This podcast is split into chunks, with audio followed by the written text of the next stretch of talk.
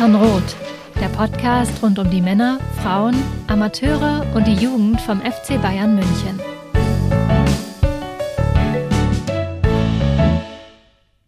Harry Kane, der Google-Trend der Woche wahrscheinlich global.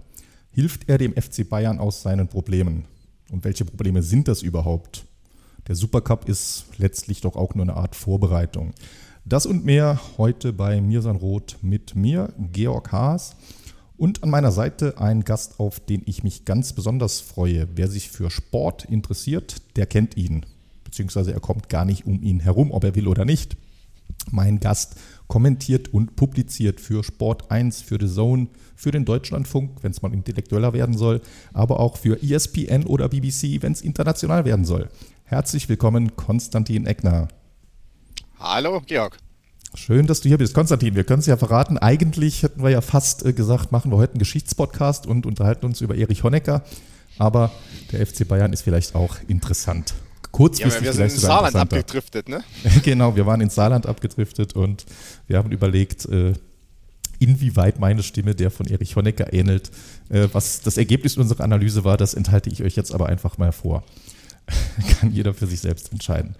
Äh, ich habe es im Intro gesagt und es ist natürlich immer noch das Thema der Woche, das Thema aller Themes. Themen ist wahrscheinlich die richtige Mehrzahl. Harry Kane ist neu beim FC Bayern. Er ist ein Rekordtransfer der Bundesliga. Zum ersten Mal hat ein Bundesligist als Einkauf die Schallmauer eines dreistelligen Millionenbetrags überboten. Er ist ohne Frage ein Weltstar. Superlative, so viel man sucht. Er ist Kapitän der englischen Fußballnationalmannschaft. Diesen Transfer, auch wenn schon viel geschrieben wurde, im Podcast haben wir es noch nicht in der Ausführlichkeit gemacht. Deshalb will ich das heute nochmal einordnen. Lass uns Schritt für Schritt durchgehen, Konstantin. Im Prinzip kann man die Kane-Geschichte ja nicht ohne Lewandowski erzählen. Der bayerische Rekordtorschütze der letzten Jahre hat den Verein im Sommer 2022 Richtung Barcelona verlassen und Bayern hatte darauf verzichtet, einen, ich nenne es mal 1 zu 1 Ersatz zu verpflichten. Stattdessen versuchte das Team Salihamidzic, der damalige Sportvorstand, hat es oft genug erklärt, er wollte den Abgang im Kollektiv auffangen, unter anderem mit den Neuzugängen Sadio Mané und äh, Mathis Tell und eben den etablierten Spielern. Das hat, glaube ich, so zumindest die eingängige äh, Analyse nicht ganz geklappt. Würdest du dem erstmal zustimmen? Nein, hat nicht geklappt. Und äh, ich bin sowieso immer sehr, sehr kritisch äh, diesen Ansätzen gegenüber. Man verkauft einen Spieler und es war ja bei Lewandowski nicht mehr unbedingt äh, die Ablösesumme, die jetzt irgendeine große Rolle gespielt hat. Es war ja relativ wenig Geld ne, mittlerweile äh, bei den, bei den äh, Maßstäben, die auf dem Transfermarkt angelegt werden müssen. Aber äh, wenn ich dann von Trainern oder Sportdirektoren höre, wir haben jetzt unseren Superstar verloren und wir wollen jetzt ähm, das im Kollektiv irgendwie beheben oder wir wollen jetzt mit dem Geld mehrere Spieler einkaufen, um das dann zu kompensieren, das verstehe ich nicht ganz, weil am Ende kannst du trotzdem immer nur elf aufs Feld bringen. Ja, und, Punkt, und nicht ne? zwölf oder dreizehn. ne? Also, äh, und am Ende, wenn du einen Superstar verlierst, brauchst du, um zumindest das Niveau zu halten, entweder einen, der direkt nachkommt und irgendwie auch dieses Performance-Level hat, oder du kaufst eben einen ein, der dann der 1 zu 1 Ersatz ist. Also ansonsten bist du rein von dem Leistungsvermögen her irgendwo dann nicht mehr ganz so stark wie vorher. Äh, kann ja immer noch für einen Meistertitel reichen, wie wir gesehen haben, wobei es schon ganz schön knapp war am Ende, aber äh, ich, also diesen Ansatz verstehe ich nicht ganz und ich glaube auch, was natürlich sich auch ausgestellt hat, dass einfach diese Überlegung, könnte man vielleicht mal nie als, als Neuner einsetzen, weil er das paar Mal bei Liverpool gespielt hat. Auch das ist ja äh, schnell ad acta gelegt worden, weil ähm, es einfach nicht funktioniert hat. Genau so ist es. Ich hoffe, der Ton bleibt jetzt gut. Bei mir hagelt es nämlich gerade. Ein kleiner, aber feiner Sommersturm. Falls es äh, schlecht wird oder schlecht bleibt, werden wir gleich eine kleine Pause machen müssen. Äh, ich versuche es aber mal äh, einfach drüber zu reden. Also es ist nachvollziehbar, wobei ich ketzerisch könnte man sagen oder die Gegenfrage stellen, war es denn wirklich der Weltklasse-Neuner, der gefehlt hat, in Form von Robert Lewandowski oder einem adäquaten Nachfolger? Oder war es überhaupt ganz simpel gesagt irgendein Neuner, der gefehlt hat? Hätte ein etwas jüngerer und fitterer Choupo-Moting nicht vielleicht sogar gereicht? Ja, eventuell. Also ähm, es, hat, es hat sicherlich dieser Zielspieler irgendwo gefehlt. Ich, ich meine, es ist natürlich schwierig, weil man weiß, was geschehen ist in der Hinrunde, aber oder beziehungsweise bereits vor der Hinrunde. Aber jetzt ein äh, Sebastian Aller, also ein fitter Aller zum Beispiel, ne? ähm, der ja auch um einiges weniger gekostet hätte, hätte Bayern auch schon geholfen. um mal ein anderes Beispiel zu nennen. Ja, genau, das ist so ein bisschen mein Punkt und das ist auch so ein bisschen die eine der Diskussionen rund um den äh, Kane-Transfer hätte es vielleicht auch ein anderer getan, aber so weit sind wir noch gar nicht. Ich wollte sagen, chronologisch, also wir sehen, irgendwo waren wir uns einig, Bayern musste was machen. Äh, das war, glaube ich, allen Beteiligten, allen Beobachtern und auch allen im Verein ab spätestens dem Herbst äh, klar. Und dann blenden wir jetzt mal ein bisschen aus. Dann kam der Winter, lange Pause mit Katar, die Rückrunde, die nicht so lief in vielerlei Hinsicht, wie man sich das beim FC Bayern vorgestellt hatte. Aber während der Rückrunde konnte man natürlich nicht mehr eingreifen auf dem Transfermarkt.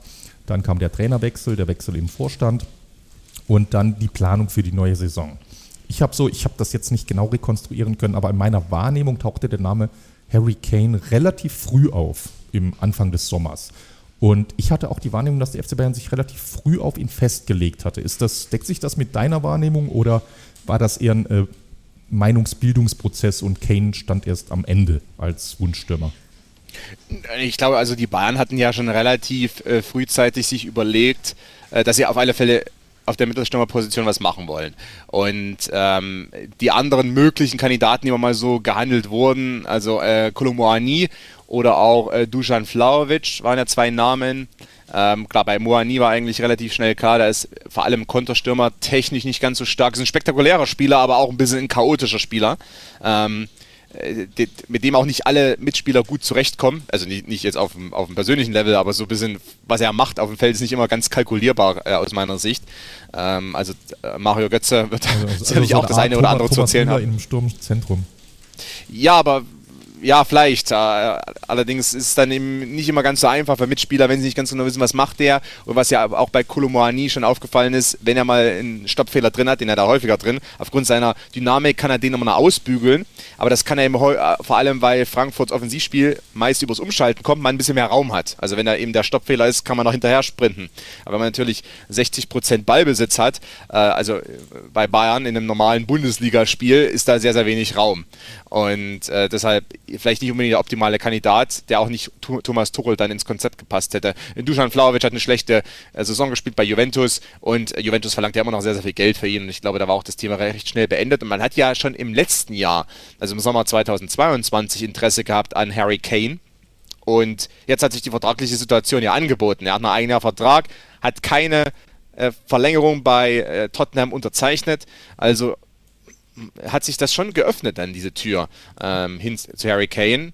Und bei dem Transfer, was aus meiner Wahrnehmung heraus, äh, zwei Dinge spielen eine essentielle Rolle. Einerseits natürlich ein, ein Spieler mit Top-Niveau auf alle Fälle, aber auf der anderen Seite auch einer, der ähm, vermarktbar ist und der vor allem dafür sorgt, dass die Bayern äh, nochmal eine ganz andere Aufmerksamkeit erhalten oder vielleicht auch so ihren Status als eine äh, der besten Mannschaften Europas unterstreichen. Also, also, auch auf so einer Wahrnehmung, auf so einem Level der Wahrnehmung hat, ist natürlich der Transfer sehr, sehr interessant. Ähm, meine englischen Kollegen, also bei BBC oder Times sagen, das ist der Blockbuster-Transfer überhaupt, Ob, obwohl ähm, weiß nicht, äh, Neymar jetzt nach Saudi-Arabien geht zum Beispiel oder Benzema nach Saudi-Arabien gegangen ist und, und, und, andere Transfers auch stattgefunden haben und Bellingham ist zu Real Madrid gegangen. Trotzdem, Harry Kane ist eigentlich der Transfer des Sommers. Ja, das finde ich interessant. Ja, da, da, wollte ich, das wollte ich tatsächlich ich auch noch hier, hier stehen, weil gerade du da nochmal einen anderen Einblick in gerade die äh, englischsprachigen und auch sogar explizit englischen Medien hast. Das heißt, die macht das da was mit denen? Verändert das deren Wertschätzung auch für die Bundesliga, für Bayern? Weil so ein bisschen gibt es ja immer so diese, ja plakativ in Social Media, die Bundesliga als Ausbildungsliga für die Premier League. Und äh, ändert das da so ein bisschen auch die, die wahrgenommenen Machtverhältnisse? Nicht unbedingt die Machtverhältnisse in Richtung Bundesliga, weil äh, die Bundesliga eigentlich durch den Hurricane transfer wahrscheinlich noch mehr als zuvor als, als One-Team-League mhm. äh, angesehen wird. Gut, man hat noch Dortmund, aber es ist immer so, okay, da gibt es die Bayern, die gewinnen sowieso immer die Liga. Ähm, also in der Wahrnehmung für die Bundesliga wäre es, äh, also das kann ich jetzt hier einfach mal so sagen, ohne dass ich, ich gelünscht werde, aber es wäre es wahrscheinlich ganz gut, wenn Dortmund mal die Meisterschaft gewinnen würde. Nur mal für die Wahrnehmung der Bundesliga. Du, also äh, die Dortmunder müssen sie ja nicht gerade sein. Das ist so ein bisschen das Dilemma. Äh, ich wir sind da ja auch hier äh, ein Podcast, der durchaus kontrovers diskutiert und der auch diese Dominanz der Bayern nicht durch die Bank abfeiert. Also äh, wir gewinnen macht schon Spaß und äh, den Dortmundern, wie Klar. gesagt, können wir gar nichts. Aber zufrieden sind wir auch nicht damit, dass äh, Bayern elfmal in Folge die Liga gewinnt. Und weil das Nein, ist genau, was äh, du sagst. Ne? Das ist ja, das, das die äh, weißt du, was mich das erinnert, sind nämlich, äh, vielleicht bist du Boxen-Fan. Es gab mal eine Zeit, als, als Wladimir Klitschko im Schwergewicht also jeden Kampf gewonnen hat und war fast zehn Jahre ähm, der Träger aller wichtigen Weltmeisterschaftstitel. Ähm, das war aber auch nicht gut zu der Zeit. Das hat auch Wladimir Klitschko nicht geholfen. Mhm. Weißt du, weil er dann gesagt hat, ja gut, der, der boxt eben nur Gemüse.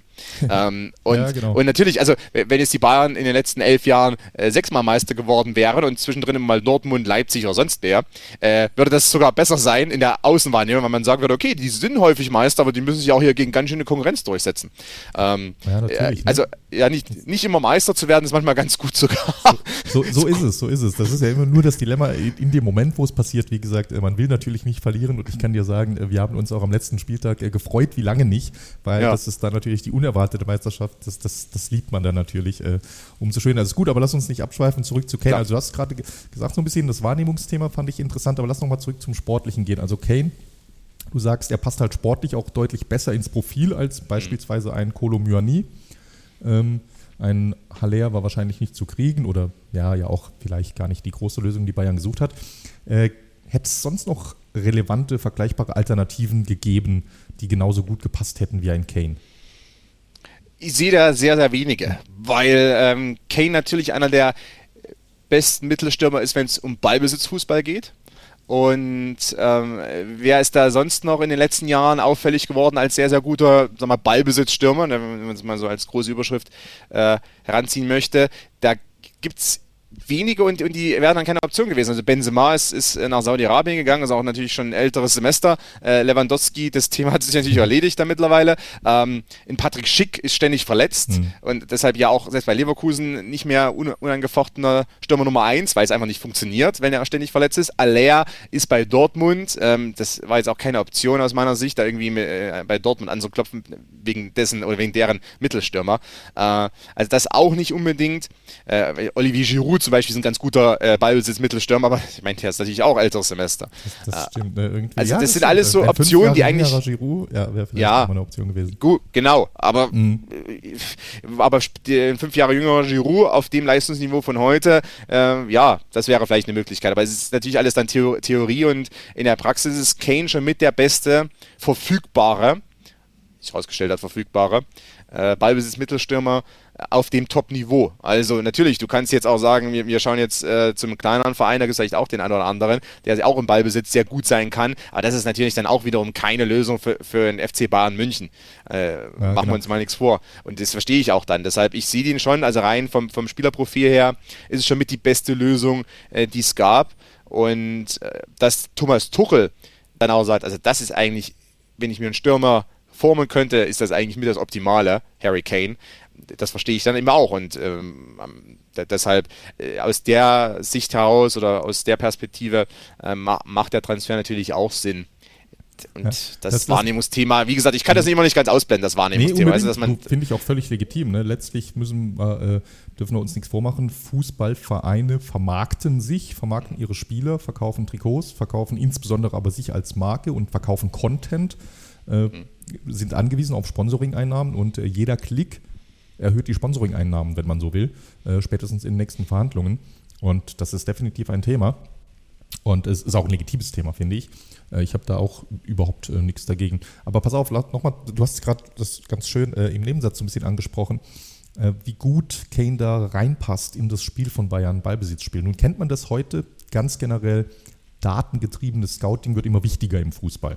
Die Leute haben ja alle, ob das Statsbomb ist, ob das äh, Packing ist, das man in Deutschland kennt, ob das äh, Opta ist, ob das egal. Es gibt ja hunderte Anbieter, die unterschiedliche Analysen anbieten. Auch der FC Bayern hat garantiert äh, verschiedene Datenprovider und ja. ähm, hat auch ein riesen Analystenteam normal sagt man ja heute im Scouting, die Leute schauen sich auch die Daten an von den Spielern und dann gibt es so verschiedene Schritte. Erstmal gibt es so eine Longlist, welche Spieler passen und haben die Qualität und dann gibt es eine Shortlist und dann guckst du noch Videos dazu und dann guckst du dir mal live was an. Bei einem Transfer der Kategorie Harry Kane, durchläuft der noch diese Filter oder sagt er ganz einfach Thomas Tuchel, Harry Kane, den will ich und Uli Hoeneß nickt und die Entscheidung ist getroffen? Man schaut sich schon den Spieler an, aber genau, also auf dem Level findet weniger Datenanalyse statt. Äh, also Datenanalyse ist, ist, vor allem von Vorteil, wenn du jetzt auch ich sag mal, aus der Wust an Spielern, mhm in ganz Europa oder darüber hinaus dann auch gewisse Spieler ausfiltern möchtest äh, und dann Vergleichswerte hast, ja, welcher ähm, zentrale Mittelfeldspieler passt besser zu uns, das ist auf dem Level natürlich sehr, sehr schwer möglich, weil du hast ganz, ganz wenig Vergleichswerte, also es gibt ja niemand äh, Vergleichbares fast. Oder? Ja, und, und, wenn du dann schaust, wer ist vergleichbar, gut, dann findest du drei andere äh, Stürmer, die auch äh, 80 bis 120 Millionen kosten oder einfach bei irgendeinem Top-Verein sind sowieso nicht verfügbar. Deshalb, da findet weniger Datenanalyse statt. Ähm, also die Datenanalyse, die ansonsten eben betrieben wird, die ist wirklich ein bisschen mehr, um, um Sachen rauszufiltern. Oder auch, ähm, weiß nicht, so ein Rafa Guerrero zum Beispiel, der jetzt verpflichtet wurde von Bayern, ne? ähm, um sich da mal gewisse Dinge anzuschauen. Wie sind, wie sind seine Laufleistung, wie ist sein Bewegungsmuster, äh, wie ist sein Passspiel, wenn er zum Beispiel Achter spielt und nicht Linksverteidiger, ist ja auch so eine Sache ne, bei ihm, äh, zwei Positionsspieler, äh, muss man sich vielleicht mal in der Datenanalyse anschauen, wie sind seine Leistungen, äh, wenn er auf der Acht spielt. Das kannst du rausfiltern. Solche Dinge sind viel, viel äh, interessanter dann bevor du vielleicht so, ein, äh, so eine Verpflichtung tätigst. Aber bei Harry Kane hat das keine äh, wirklich oder spielt das keine Rolle, äh, weil einfach da hast du auch nicht die krassen Vergleichswerte. Natürlich schaust du dir trotzdem den Spieler mal an, was hat er in der letzten Saison gemacht, wie waren seine Leistungen, ähm, um auch nochmal ein Gefühl dafür zu bekommen. Äh, weil er, er ist ja jetzt auch, er ist 30 geworden, ne, da musst du trotzdem auch genau drauf achten. Bei Harry Kane, wir können auch gleich mal über Spieler, Spielerprofil sprechen.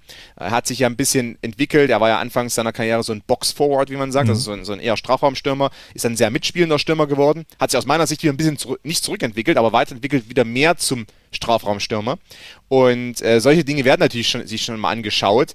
Aber klar, also äh, wenn es um die, äh, wenn es um die Personalie Harry Kane geht, äh, da wurde jetzt, da wurden jetzt nicht 17 Scouting-Abteilungssitzungen einberufen, beziehungsweise das hat dann Thomas Tuchel schon eher als, äh, äh, sag mal, Kopf der ganzen Angelegenheit dann äh, selbst entschieden, dass es eigentlich der perfekte Stürmer ist. Also das, das würdest du auch so sagen, das ist schon Tuchel-Wunsch, das ist jetzt nicht irgendwie Wunsch der Bosse, weil du sagst, der war ja schon auch sogar ein Jahr vorher, als Tuchel noch nicht da war im Gespräch. Das ist jetzt nicht äh, Unfinished Business von Hoeneß, sondern das ist schon eher Tuchels Wunsch und die anderen haben gesagt, also ich will da jetzt gar nicht irgendwie entweder oder machen. Ne? In der Regel fallen gerade solche gravierenden Entscheidungen natürlich gemeinsam.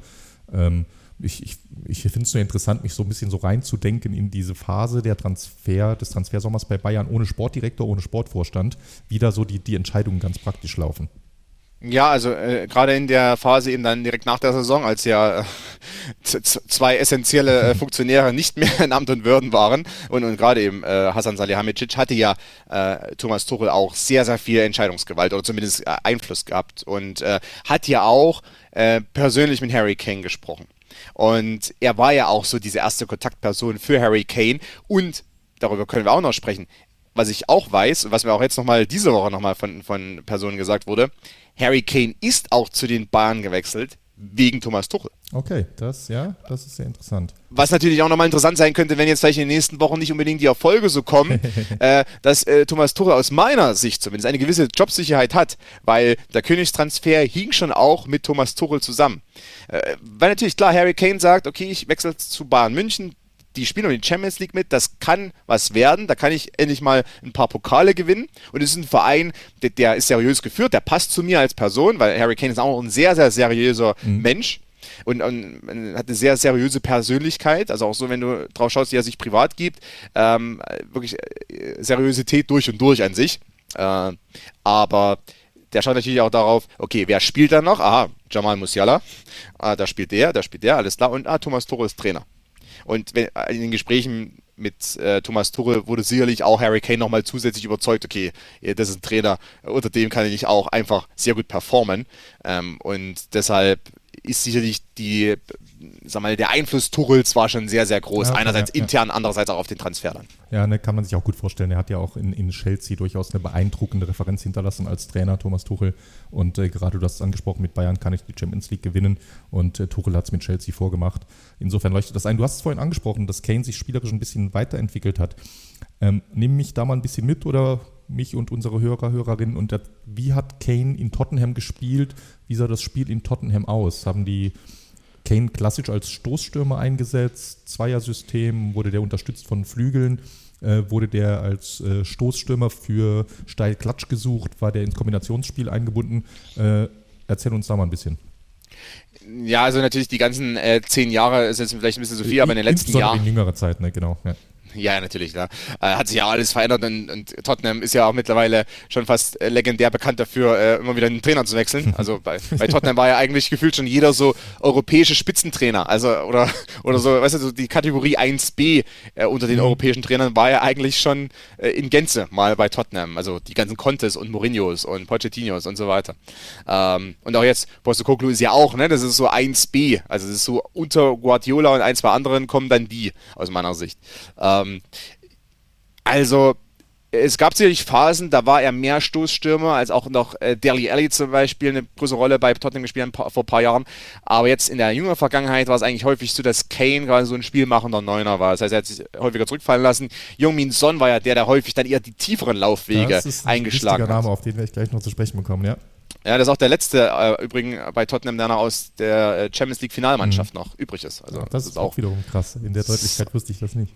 Ja, ist ein krasser Umbruch ja. auch nochmal da gewesen, äh, weil einfach über die Jahre jetzt viele Spieler gegangen sind ähm, oder auch nicht mehr die Leistung gebracht haben. Ja, also Tottenham baut ja auch ständig um und sucht immer noch so ein wenig äh, die, den Hebel, um mal wieder oben reinzustoßen. Das klappt einfach nicht so richtig. Ich glaube, das hat Kane übrigens auch irgendwo wahrgenommen. Ne? Es, ist ein, es ist ein Jugendverein, der ist seit 2004 dort gewesen, aber man muss natürlich auch realistisch betrachten, wo steht Tottenham im Vergleich zu den anderen englischen Spitzenteams. Ja, genau. Also, vor allem dürfte, dürfte die letzten zwei, drei Jahre sogar eher nach, nach unten gegangen sein. Ne? Ja. Der Trend. Und wenn du jetzt schaust, dass es jetzt noch neue aufstrebende Vereine gibt mit äh, frischem Geld wie Newcastle, wird es für Tottenham wahrscheinlich nicht einfacher in den nächsten zwei, drei Jahren in der Premier League. Nein, äh, im Gegenteil, also äh, genau, weil jetzt auch, es wird ja kein 1 zu 1 Harry Kane-Ersatz kommen, man möchte vielleicht Gift Orban verpflichten von Gent, ähm, der so ein Talent ist, mit sehr, äh, sehr verheißungsvolles Talent, wahrscheinlich das größte Stürmertalent. Äh, Can Usun, Gift Orban, das sind so die größten Talente auf der Mittelstürmerposition in Europa. Aber äh, ist natürlich jetzt auch nicht unbedingt der Transfer, der jetzt sofort alles ne, in Grund und Boden spielen wird in der Premier League. Mhm. Äh, genau, also es war so, dass Harry Kane häufig so spielmachender Stürmer war, sich eher ein bisschen zurückfallen lassen hat. Dann, dann Son ist tief gegangen. Ähm, Lukas Moura, als der noch äh, Stammspieler war, äh, hat sich dann auch eher breiter angeboten oder auch ist auch mal tief gegangen. Also es, äh, Kane war nicht der klassische Stoßstürmer, der nur vorn war oder vorn verharrt ist, sondern ähm, der sich schon fast als Zehner betätigt hat, weil äh, Tottenham auch in den letzten Jahren eigentlich keinen richtigen Zehner hatte. Die hatten ein ganz gutes Mittelfeld, also Heubeer hat ja eine Zeit lang auch mal wirklich gut performt für Tottenham, zeitlang zumindest. Ja, ja. Ist ja jetzt auch, also. Den beobachten wir natürlich, äh, natürlich. Äh, als Ex-Bayern-Spieler. Aber genau, da stimme ich, stimme ich dir zu. Hat er da zwischendurch sich gut entwickelt. Den ganz großen Sprung hat er eher nicht geschafft. Nee, den, ja, ähm, ist natürlich immer die Frage, was der Anspruch ist. Ja? Also genau, ich, ich ne, glaube, ich, ich, bin immer noch überzeugt, ich bin immer noch eigentlich recht überzeugt davon. Ich finde auch, dass er an sich ein, ein sehr ähm, guter bis sehr guter so, so äh, Sechser, Achter sein kann in einem passenden Team. Ähm, da ist auch die Frage, ob er jetzt bei übrigens auch, ob er bei Tottenham bleibt. Ne? Also da gab es, äh, Atletico ist ja dran gewesen. Muss man auch mal schauen, wie sich das noch entwickelt. Ähm, da war nämlich auch das im Gespräch, dass Heubier eventuell äh, zu Atletico geht. Ähm, und ich könnte mir das eigentlich vorstellen, dass so ein, äh, im Diego Simeone-System auch sehr, sehr gut äh, ja, zur Geltung kommen könnte. Da habe ich noch nichts von gehört, aber jetzt auch direkt gegrinst. Also das, das klingt super passend. Ach, das wird mir gefallen. ja, ne? Ja, ja. ähm, deshalb, ja, also in den, in den letzten zwei, drei Jahren war es häufig so, Kane quasi spielmachender äh, Neuen hat zurückfallen lassen, hatte dann ein paar andere um sich rum, wie Son, wie äh, Kulusewski oder wer auch immer, ähm, wenn, als der mal kurzzeitig mal da war. Und äh, die sollten dann eingesetzt werden äh, von Kane mit, mit ein paar Steilpässen. Und natürlich ist dann Kane nach dem nach seinem eigenen Initialpass auch wieder in den Strafraum eingegangen, hat sich als, als Abnehmer für Flanken und so weiter angeboten, aber er war jetzt nicht der, der vorne an der Abseitskante gelauert hat oder mhm. ge da irgendwie gewartet hat, dass der entscheidende Pass kommt, weil der wäre nie gekommen. Und äh, deshalb hat Kane eigentlich das Spiel, was er auch in der englischen Nationalmannschaft häufig praktiziert, auch auf Tottenham übertragen und hat auch die Freiheiten bekommen von den letzten Trainern bei Tottenham. Äh, weil in der englischen Nationalmannschaft spielt er ähnlich. Äh, da gab es Partien der Vergangenheit, äh, Nations League oder so, ein, da hat er mehr oder weniger von der, von der Sechserposition teilweise das Spiel fast schon aufgezogen. Ähm, auch weil England sein wenig dieser Zehner fehlt. Mason Bowen, das Ganze hat sich nicht ganz so entwickelt, wie, wie sich vielleicht einige erhofft hatten. Ähm, und man ist auf den Außenpositionen, auf den vorderen Positionen gut besetzt, aber eben nicht unbedingt äh, so auf der 10 und hat Kane auch sich häufig so ein bisschen zurückfallen lassen, hat dann von der äh, von der 10 oder von, von der 8 fast schon ähm, so die Bälle verteilt. Hat aber immer den Nachteil gehabt, gut, dann bist du da im Mittelfeld, verteilst den Ball und fehlst dann auch vorne immer mal, ne? oder bist dann eben auch vorne nicht mehr ganz so präsent. Und äh, das war aber so ein Wabon-Spiel und das ist auch nicht immer aufgegangen. Gerade für England hat sich der Kane aus meiner Sicht ein bisschen zu häufig im Mittelfeld aufgerieben. Aber das, das erklärt ähm, vielleicht auch, warum die so wenig Tore schießen bei großen Turnieren. Ja, Aber lass mich da mal dann das jetzt auf Bayern übertragen. Du hast jetzt ja gerade mehrmals diese Tiefenläufe angesprochen, wenn Kane sich fallen lässt, ein bisschen situativ äh, Spielmacher äh, Aufgaben übernimmt. Und äh, gerade Son ist, glaube ich, da ja auch äh, sowieso aus der Bundesliga von früher noch ein Begriff, aber ich glaube, Son ist mittlerweile auch äh, der absolute Star von Tottenham. Dürften wir auch alle oft genug gesehen haben. Wen aus dem aktuellen Bayern-Team siehst du denn am ehesten als den neuen äh, Son für Harry? Wer könnte diese Rolle, diese Aufgabe, diese tiefen Läufe übernehmen, wenn Kane sich fallen lässt, da nach vorne reinzustoßen? Ja, also Serge Gnabry ist eigentlich dafür geeignet. Und auch Coman in, in, in dem Sinne, weil er natürlich das Tempo hat auf der Seite. Aber hat er den Zug äh, zum Tor? Hat er nicht wirklich? Ja, oder? den hat er nicht ganz so.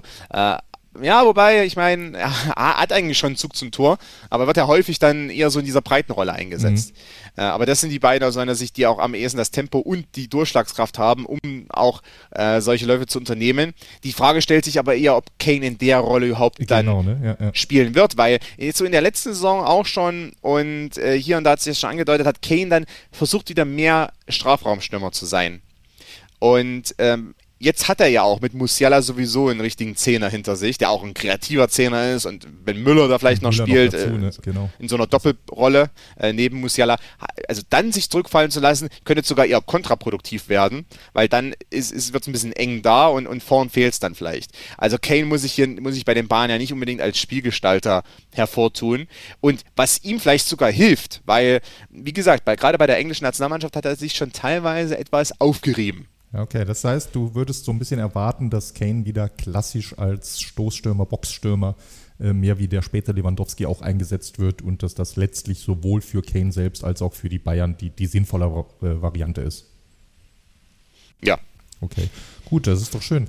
Dann würde ich sagen, schauen wir uns das doch mal an. Er hat das ja schon einmal machen dürfen. Äh, die ganze Transfersaga, die Verhandlungen hin und her das sollen andere beurteilen und beobachten. Das ist für uns jetzt nicht so relevant.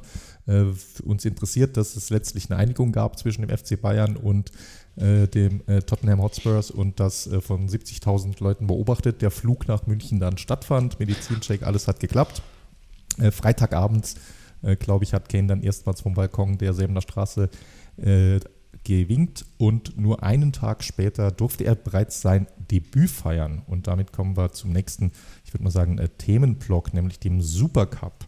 Äh, es war ja, wir hatten vorher ein bisschen spekuliert alle, wird Kane schon eingesetzt? Eigentlich ja zu früh. Der Vertrag, ich glaube, wurde letztlich erst Samstag vormittags unterschrieben. Umgekehrt äh, haben wir uns alle ja recht schnell gesagt, ja klar, der FC Bayern muss sein neues Spielzeug ins Schaufenster stellen. Die Welt kann zuschauen und außerdem Harry Kane kann und will sofort seinen ersten etwas größeren Titel gewinnen. Daraus wurde es dann nichts. Der FC Bayern verlor recht deutlich, zumindest vom Ergebnis her, mit 3 zu 0 gegen RB Salzburg. Konstantin, was war so deine Erwartung rund um den Supercup? Hat das Spiel überhaupt interessiert oder ging es nur um die Harry Kane Debütfeier? Also es, es ging sicherlich nicht nur um die Harry Kane Debütfeier, oder? nee, es ging schon, es war schon, ja, also ich sag mal so, man kann es ja, ne? Weißt du, der Supercup ist ja so ein elegantes Spiel. Wenn es ja. nicht gut läuft für dich, dann kannst du immer sagen, ach, ist doch irrelevant, ist doch eh nur ein bisschen bessere mhm. Vorbereitung. Wenn es gut für dich läuft, dann kannst du sagen, hey, Supercup ist ein Pflichtspiel wie jedes andere auch und der Titel zählt. Und so ein bisschen äh, kann man das. Du kannst es machen, wie du möchtest. Kann, ja, du kannst, genau, kannst, kannst, kannst, die Wahrheit drehen, wie du möchtest. So ja, ist richtig. So. Ja, ja. So ist es ja. ja. Es ist, ist, eine dehnbare Wahrheit. Ja. Ähm, ich kann mich, ja, ich kann mich auch natürlich an andere äh, Supercups erinnern, als beispielsweise äh, Dortmund gegen Bayern gewonnen hat und am Ende hat es auch überhaupt keine Rolle gespielt, ne, im weiteren Saisonverlauf. Äh, ja, es, ich finde es ich finde es schwierig, irgendwie äh, das Spiel komplett einzuordnen, wobei ich dann schon gedacht hatte, also die Atmosphäre in der Allianz Arena und äh, mit Harry Kane und auch äh, RB Leipzig, die ja vor nicht allzu langer Zeit äh, Bayern geschlagen haben, ähm, dass da schon auch beide Teams das sehr, sehr ernst genommen haben. Ja, nee, auch für RB Leipzig. meine Wahrnehmung auf dem Platz, ja. Also für, für RB Leipzig ja auch. Ne? Die haben jetzt auch eine umgebaute Mannschaft. Äh, und die nehmen das auch gerne mit, also die Bayern zu schlagen, vor allem weil RB Leipzig ja gefühlt weiß ich, fünf, sechs Jahre, äh, gab es ja nur auf die Mütze gegen Bayern. Mhm. Oder man hat irgendwie äh, zwei, drei Tore Vorsprung ver vergeigt. Also es war ja, äh, RB Leipzig hat ja, glaube ich, eine Zeit lang einfach geglaubt, wir können gegen die Bayern nicht gewinnen. Deshalb nehmen die das sowieso, glaube ich, sehr, sehr gerne mit, mal zu gewinnen gegen ja, Bayern. Natürlich, ne? Und die sind ja auch in dem Sinne noch in einer anderen Situation als junger Verein oder äh, Konstrukt, je nachdem, wie wohl man ihnen äh, gesonnen ist. Und es war auch ihr erster Supercup-Titel äh, nach zwei Pokalsiegen. Äh, die sind natürlich froh über alles, was auf ihren Briefkopf draufkommt und natürlich für deren Selbstverständnis, für deren Relevanz als ernstzunehmender Bayern-Herausforderer ist das ein enorm wichtiger Prestigesieg. Äh, lass uns noch so ein bisschen aufs Spiel eingehen. Wie gesagt, das ist jetzt auch schon vier, fünf Tage her. Äh, ich glaube, wir brauchen keine äh, Detailanalyse, aber so zum Spielverlauf. Spiel hatte eigentlich gerade erst angefangen. Da hat äh, Dani Olmo schon zum ersten Mal getroffen. Äh, dritte Minute, frühe Führung. Bayern hatte danach durchaus ein paar Chancen, äh, hat es aber versäumt. Das ist durchaus auch etwas, was wir in der letzten Saison öfters gesehen haben, hat die Chance nicht genutzt. Und dann hat noch vor der Halbzeit Dani Olmo äh, ein weiteres Tor draufgelegt äh, nach Vorlage von Timo Werner und das 2 zu 0 zur Halbzeit gemacht. Das war schon in Summe eine recht gute Halbzeit von Leipzig und das war auch eine sehr verdiente Führung, oder? Ja, absolut. Also, das, ähm, das, das, wobei, wobei ich habe mich, also ich habe mich ein bisschen schwer getan, weil äh, einerseits war es eine verdiente Führung, weil Leipzig auch wirklich die kleineren Fehler von Bayern ausgenutzt hat. Andererseits gab es natürlich auch eine Phase in der ersten Halbzeit, als äh, Leipzig doch eher tief stand und Bayern Chancen hatte. Ne? Äh, ja, ja, ne? es, ist, es, ist, es ist schwierig, weil man natürlich ja Nachbetrachtung sagst, ja, die haben 3-0 gewonnen, Dani Olmo macht drei Tore, es war die Dani Olmo-Show. Ja, war es natürlich. Und ich meine, für Dani Olmo freut es mich, weil er ist einer meiner Lieblingsspieler in der Bundesliga. Aber andererseits dürfen wir nicht vergessen, dass da trotzdem ein paar Chancen für die Bayern mit dabei waren ne? und äh, die ja schon einiges da äh, auch trotzdem spielerisch nach vorn gebracht haben. Also. Absolut, da sind wir wieder bei den, bei den dehnbaren Wahrheiten. Ne? Aber das, das ist ja, ja eine der äh, äh, Schönheiten am Fußballspiel letztlich. Äh, machen wir uns nichts vor. Es gibt irgendwo ein Paralleluniversum, in dem gewinnen die Bayern dieses Spiel. Inklusive vielleicht sogar noch dann aus Bayern-Führung, wenn Harry Kane eingewechselt wird, einem äh, Kontertor, das Harry Kane macht oder Bayern bekommt dann einen Elfmeter, weil es die Kontersituation umgekehrt äh, gibt und irgendjemand von Leipzig die Bayern fault und Kane den Elfmeter am Ende reinschießen darf und die ganze Welt feiert eine Woche lang Harry Kanes Superdebüt. Mhm. Aber äh, wie heißt es so schön, entscheidend ist auf dem Platz oder zumindest ist das das, was in den Geschichtsbüchern drinstehen bleibt. Und da haben wir nun mal die 2-0 Halbzeitführung. Tuchel schien auch recht äh, unzufrieden zu sein, schon zur Halbzeit. Nach dem Spiel war er sehr unzufrieden, da kommen wir noch dazu. Aber schon zur Halbzeit hat er immerhin äh, dreifach gewechselt. Äh, Konrad Leimer, der eine gute Vorbereitung gespielt hatte, aber keinen glücklichen Tag hatte, kam raus. Für Pavard gilt eigentlich selbiges. Äh, der ging ebenfalls vom Platz und äh, Matthias Delicht ging vom Platz. Für die drei kamen Coman, Masraoui und äh, Kim Min-jae. Da lasst uns da vielleicht mal auf die äh, Neuzugänge gehen, die hier angesprochen sind. Konrad Leimer. Hattest du erwartet, dass er so gesetzt ist in der Vorbereitung und glaubst du, dass er weiterhin gesetzt sein wird oder wackelt dieser Platz und das war alles doch letztlich noch viel Experiment äh, von Tuchel in der Vorbereitung? Nein, also ich glaube schon, dass sich Leimer da den Platz eigentlich erarbeitet hat. Es gibt auch keine großen Alternativen, weil Leon Goretzka äh, komplett abgerutscht ist in der internen Rangliste mhm. oder internen, internen Hackordnung und Rhein Grafenberg spielt ja sowieso keine wirkliche Rolle mehr. Also das äh, hat sich ja äh, auch jetzt nochmal rauskristallisiert und ich glaube, das war auch ein deutliches Zeichen, dass nicht mal eingewechselt wurde.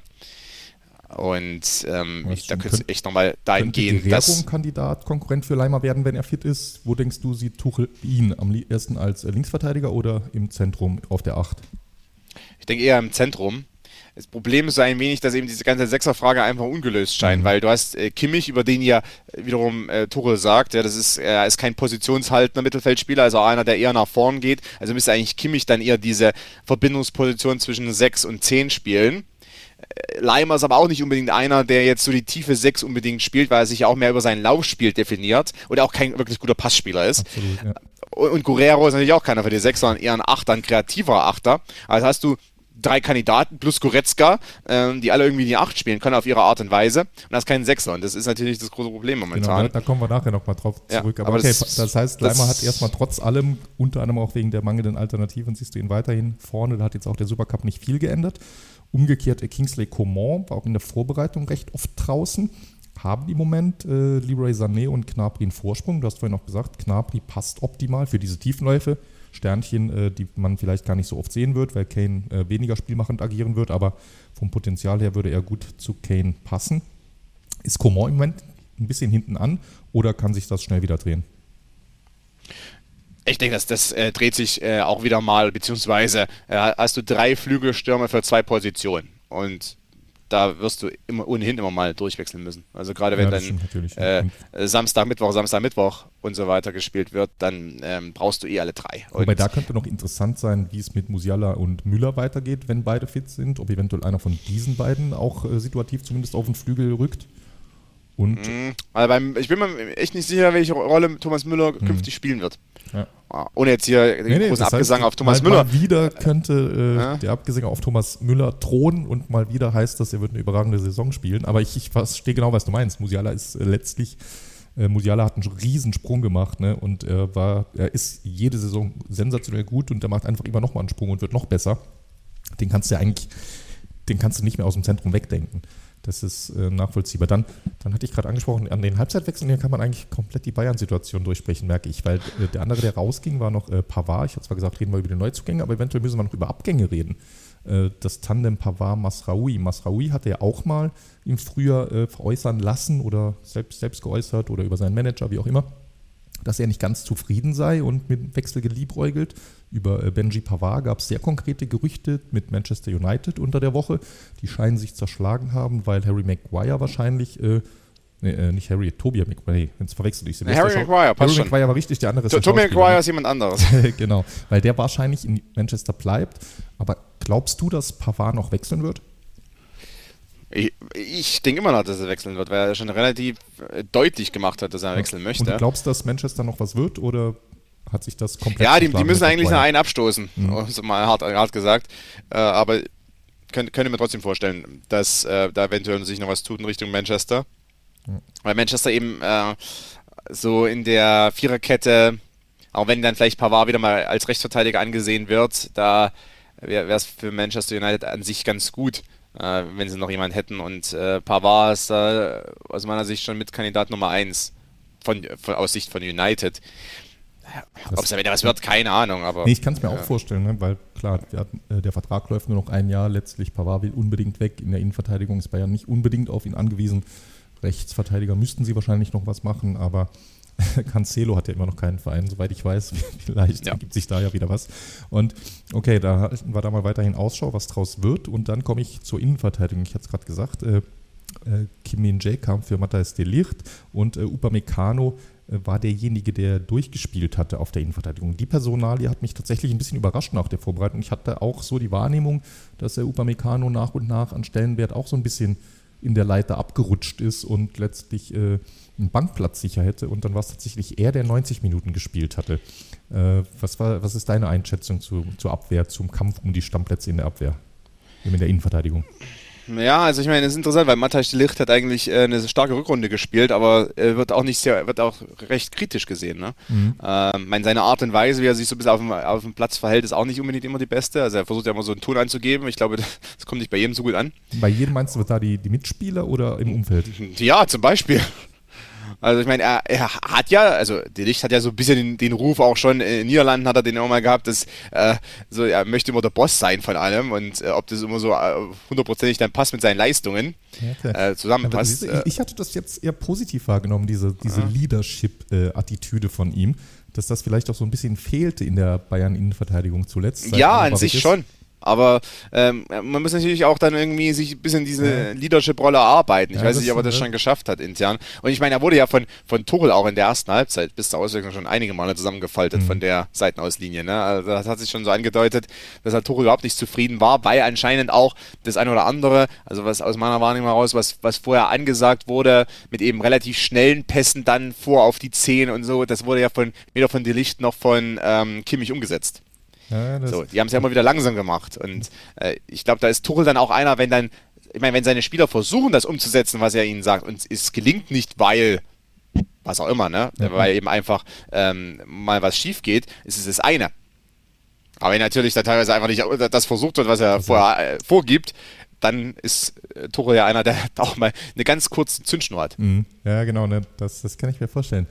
Ja, das, das, ist interessant, weil Delicht hat sich auch durchaus äh, mindestens zwischen den Zeilen kritisch geäußert nach dem Spiel. Er hat ja auch so ein bisschen beschwert, dass er es eigentlich bevorzugen würde, wenn sich die Innenverteidigung einspielen könne.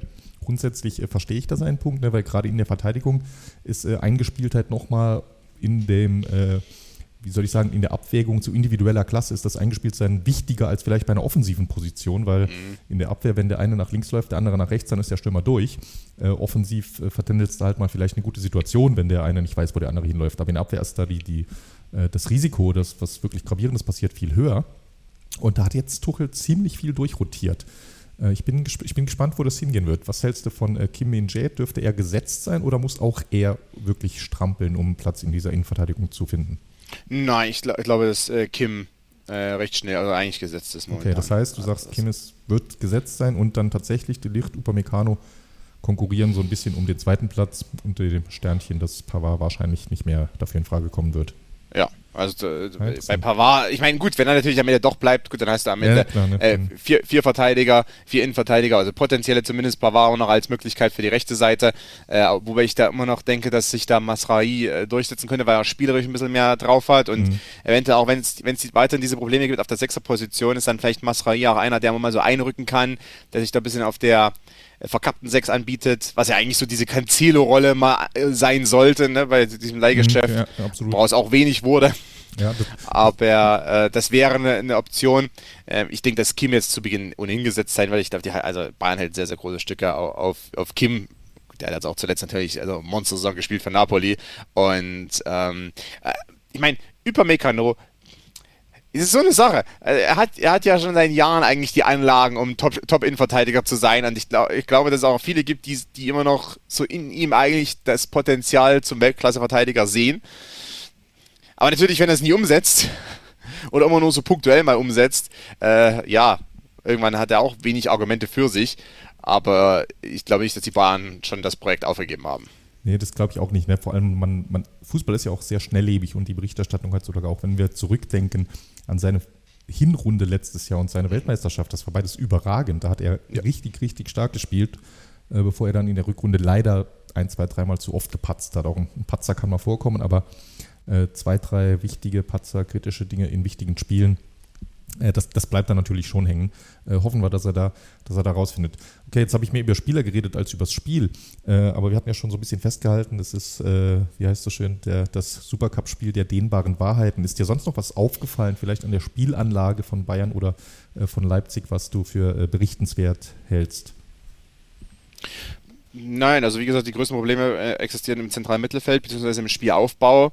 Äh, also Kimmich hält da ja häufig zu lange den Ball, wenn er angelaufen wird, dann äh, hängt er am Ball fest ne, und dann kommt meist nur ein Querpass raus.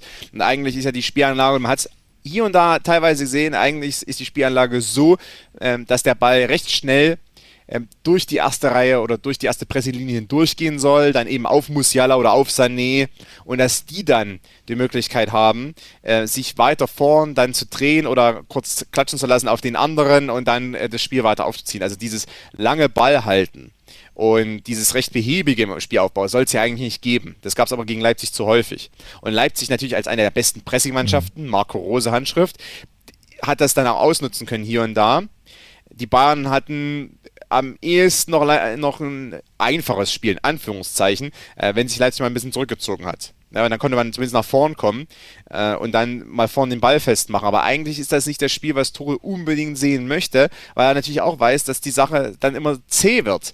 Und dann stehst du gegen einen tief verteidigenden Gegner, irgendwo da äh, in deren Hälfte, kommst aber nicht so richtig durch und bist auch mal anfällig für Konter. Mhm.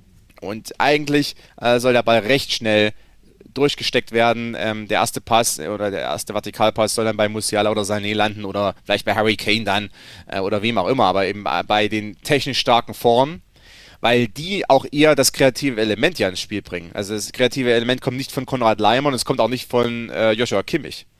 Ja, das ist so ein bisschen äh, das Dilemma, ne? du, du sprichst ja. es an. Äh, gehen wir damit dann vielleicht mal zu, zur, zur allgemeinen Problemlage, die, die die Bayern haben. Es ist, ich fand es, wir haben jetzt so ein bisschen drüber geredet, wie, welche Relevanz hat der Supercup und da machen wir uns nichts vor, selbst in der noch so größten Krisenberichterstattung nur einen Supercup verlieren, das ist noch keine Krise.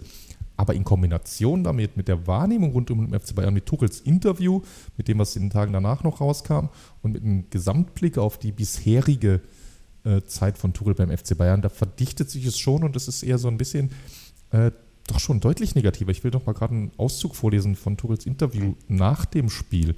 Äh, ging ja auch durch die Gazetten, die meisten haben es gehört, aber deshalb nur noch mal in, in aller Kürze. Aber er sagte so, es ist ein großes Problem. Ich kann es nicht erklären. Ich habe keine Ahnung. Es ist in allen Bereichen auf jeden Fall zu wenig. Punkt, Punkt, Punkt. Das hat nichts miteinander zu tun. Das ist nicht gut. Das ist das Schlechteste, das es gibt. Es ist eine so große Diskrepanz, dass es schwer ist, Erklärungen zu finden. Zitat Ende. Also das ist, das ist zum einen sehr harsch, sehr mhm. deutlich, aber vor allem betont er auch seine Ratlosigkeit enorm. Und gerade letzteres hat mich verblüfft.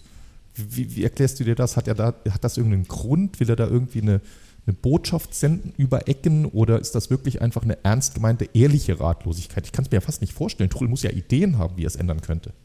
Ja, ich glaube, dass er, er hat ja Ideen, wie das Spiel aussehen soll. Ich glaube, er ist eher ein bisschen ratlos, dass seine Spieler das nicht unbedingt alle umsetzen. Und, das, und ja. also mich, ich habe nicht unbedingt die Ratlosigkeit so interpretiert, dass er jetzt sagt, ich habe keine Ahnung, wie wir das eigentlich machen sollen hier. Ich weiß, ich weiß nicht, wie wir Fußballspiele gewinnen, ähm, sondern ich glaube eher, dass er im Training einiges einstudieren lassen hat und normalerweise auch gewohnt ist von seinen Teams. Ich meine, er war vorher bei Chelsea, davor bei PSG, davor bei Dortmund. Da ist auch nicht alles optimal gelaufen, aber trotzdem äh, haben die Spieler meist schon irgendwie das befolgt, was er wollte.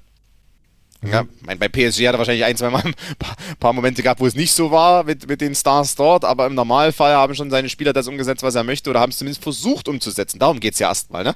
Also, ähm, also, du glaubst wirklich, im Training spielt Kimmich den Ball schnell und im Spiel macht er ihn dann doch langsam. Ja. Und wenn ja, warum ist das so? Ist das da, das ist das eine Kopfsache von ihm, weil er irgendwie im Moment im Spiel nicht frei ist? Oder ist das, weil er glaubt, er weiß es besser als der Trainer oder, oder kann er es irgendwie nicht umsetzen? Wir wollen jetzt nicht, nicht, nicht äh zu harsch werden, aber ich meine, dass, er, dass eventuell Kimmich mal denkt, er weiß es besser, könnte schon sein. Ne? Okay, ja, also, ich mein, es gab zum Beispiel eine Szene, die habe ich auch noch im Supercup gesehen und es sah so aus, also Tuchel hat irgendwas zu Kimmich gerufen und Kimmich hat gar nicht zu Tuchel geschaut. Und hat, glaube ich, sogar die Licht dann irgendwie noch, noch zu Kimmich gesagt, äh, der Trainer will irgendwas von dir, so nach dem Motto. Also ich, so ungefähr war es zumindest zu interpretieren. Und das waren so ein, zwei Momente, wo ich schon gedacht hatte, Mensch, da äh, könnte ein bisschen mehr dahinter stecken. Und Tuchel hat sich ja jetzt auch schon kritisch gegenüber von Kimmich Ganz geäußert. Genau, Kimmich ne? wiederum hat ja vor einiger Zeit, falls du dich erinnern kannst, mhm. hat er mal, ich glaube, in der Bild war das gewesen, hat er quasi Lobby betrieben für Leon Goretzka, dass der ja eigentlich spielen sollte. Das war, was aus meiner Sicht auch nicht unbedingt äh, fair war gegenüber von Konrad Leimer. Ne? Also stellt er sich auf die Seite von Goretzka dann gegen Leimer ist ja. auch irgendwie, äh, finde ich auch nicht unbedingt nett gegenüber deines Neuzugangs, deines neuen Kollegen. Ne? Äh, und der Konrad Leimer hat ja niemand was getan. Ja, e- also, eben, ne? und das ist ja nicht so, dass der jetzt irgendwie äh, die Katze von Kimmich überfahren hätte oder dergleichen. Also deshalb, äh, das, das sind so Dinge, da ist eine rechte Spannung drin. Ähm, da, dann sagt mehr oder weniger Tuchel, Zunächst sagt er, okay, er hätte gern Declan Rice, das war ja auch mal ein Thema. Also er möchte gern so einen tiefen Sechser haben. Dann sagt Kimmich irgendwie, ich bin Sechser, ich kann Sechser. Das habe also, ich auch gelesen, ja, ja. Hat mich, aber, ja also okay, aber das ist das, zu, aber ja, ja, ja. ja, aber da ist ja, da passt ja dann einiges mhm. nicht. Ne? Also Tuchel sagt mehr oder weniger, ich habe keinen, ich habe keinen richtigen Sechser. Genau. So, das ist jetzt, das ist jetzt sein Standpunkt und den kann man akzeptieren. Ähm, und er sagt zum Beispiel, Kimmich ist kein positionshalter Mittelfeldspieler, der möchte mehr, der, der ist mehr ein guter Assistgeber, bedeutet also, er muss eigentlich weiter vorn spielen oder auf der Rechtsverteidigerposition im Übrigen. So. Aber Kimmich sagt wiederum, nee, ich bin Sechser. Und mein Lieblingspartner ist Leon Goretzka. Mhm. Äh, mal jetzt äh, mal paraphrasiert. Ne? Genau, nee, nee, es ist. ist aber, du, du, ich, bin, ich bin da auch so ein bisschen, also ich stimme in, in der Analyse stimme ich erstmal Tuchel zu, weil ich finde auch, was Kimmich, wenn wir schauen, was Kimmich die letzten Jahre gemacht hat, egal von welcher Position, Kimmich ist ja immer, ich habe ihn mal irgendwo verglichen mit so, äh, kennst du noch früher von äh, Looney Tunes, äh, den tasmanischen Teufel. Kimmich, mhm. Kimmich, ist halt jemand, der, hat, der kommt auf den Platz, der wirkt, als hätte er einfach Energie wie vier Spieler, wie Lucio früher. Den kannst du nicht als eine Holding 6 spielen, das macht den wahnsinnig. Der hat einfach, der, der muss einfach rumrennen, der muss möglichst 90 Minuten Dauersprint machen, der muss mal rechts vorne, links hinten, äh, rechts Mitte sein, hier faulen, dort krätschen, dort einen Chipball spielen.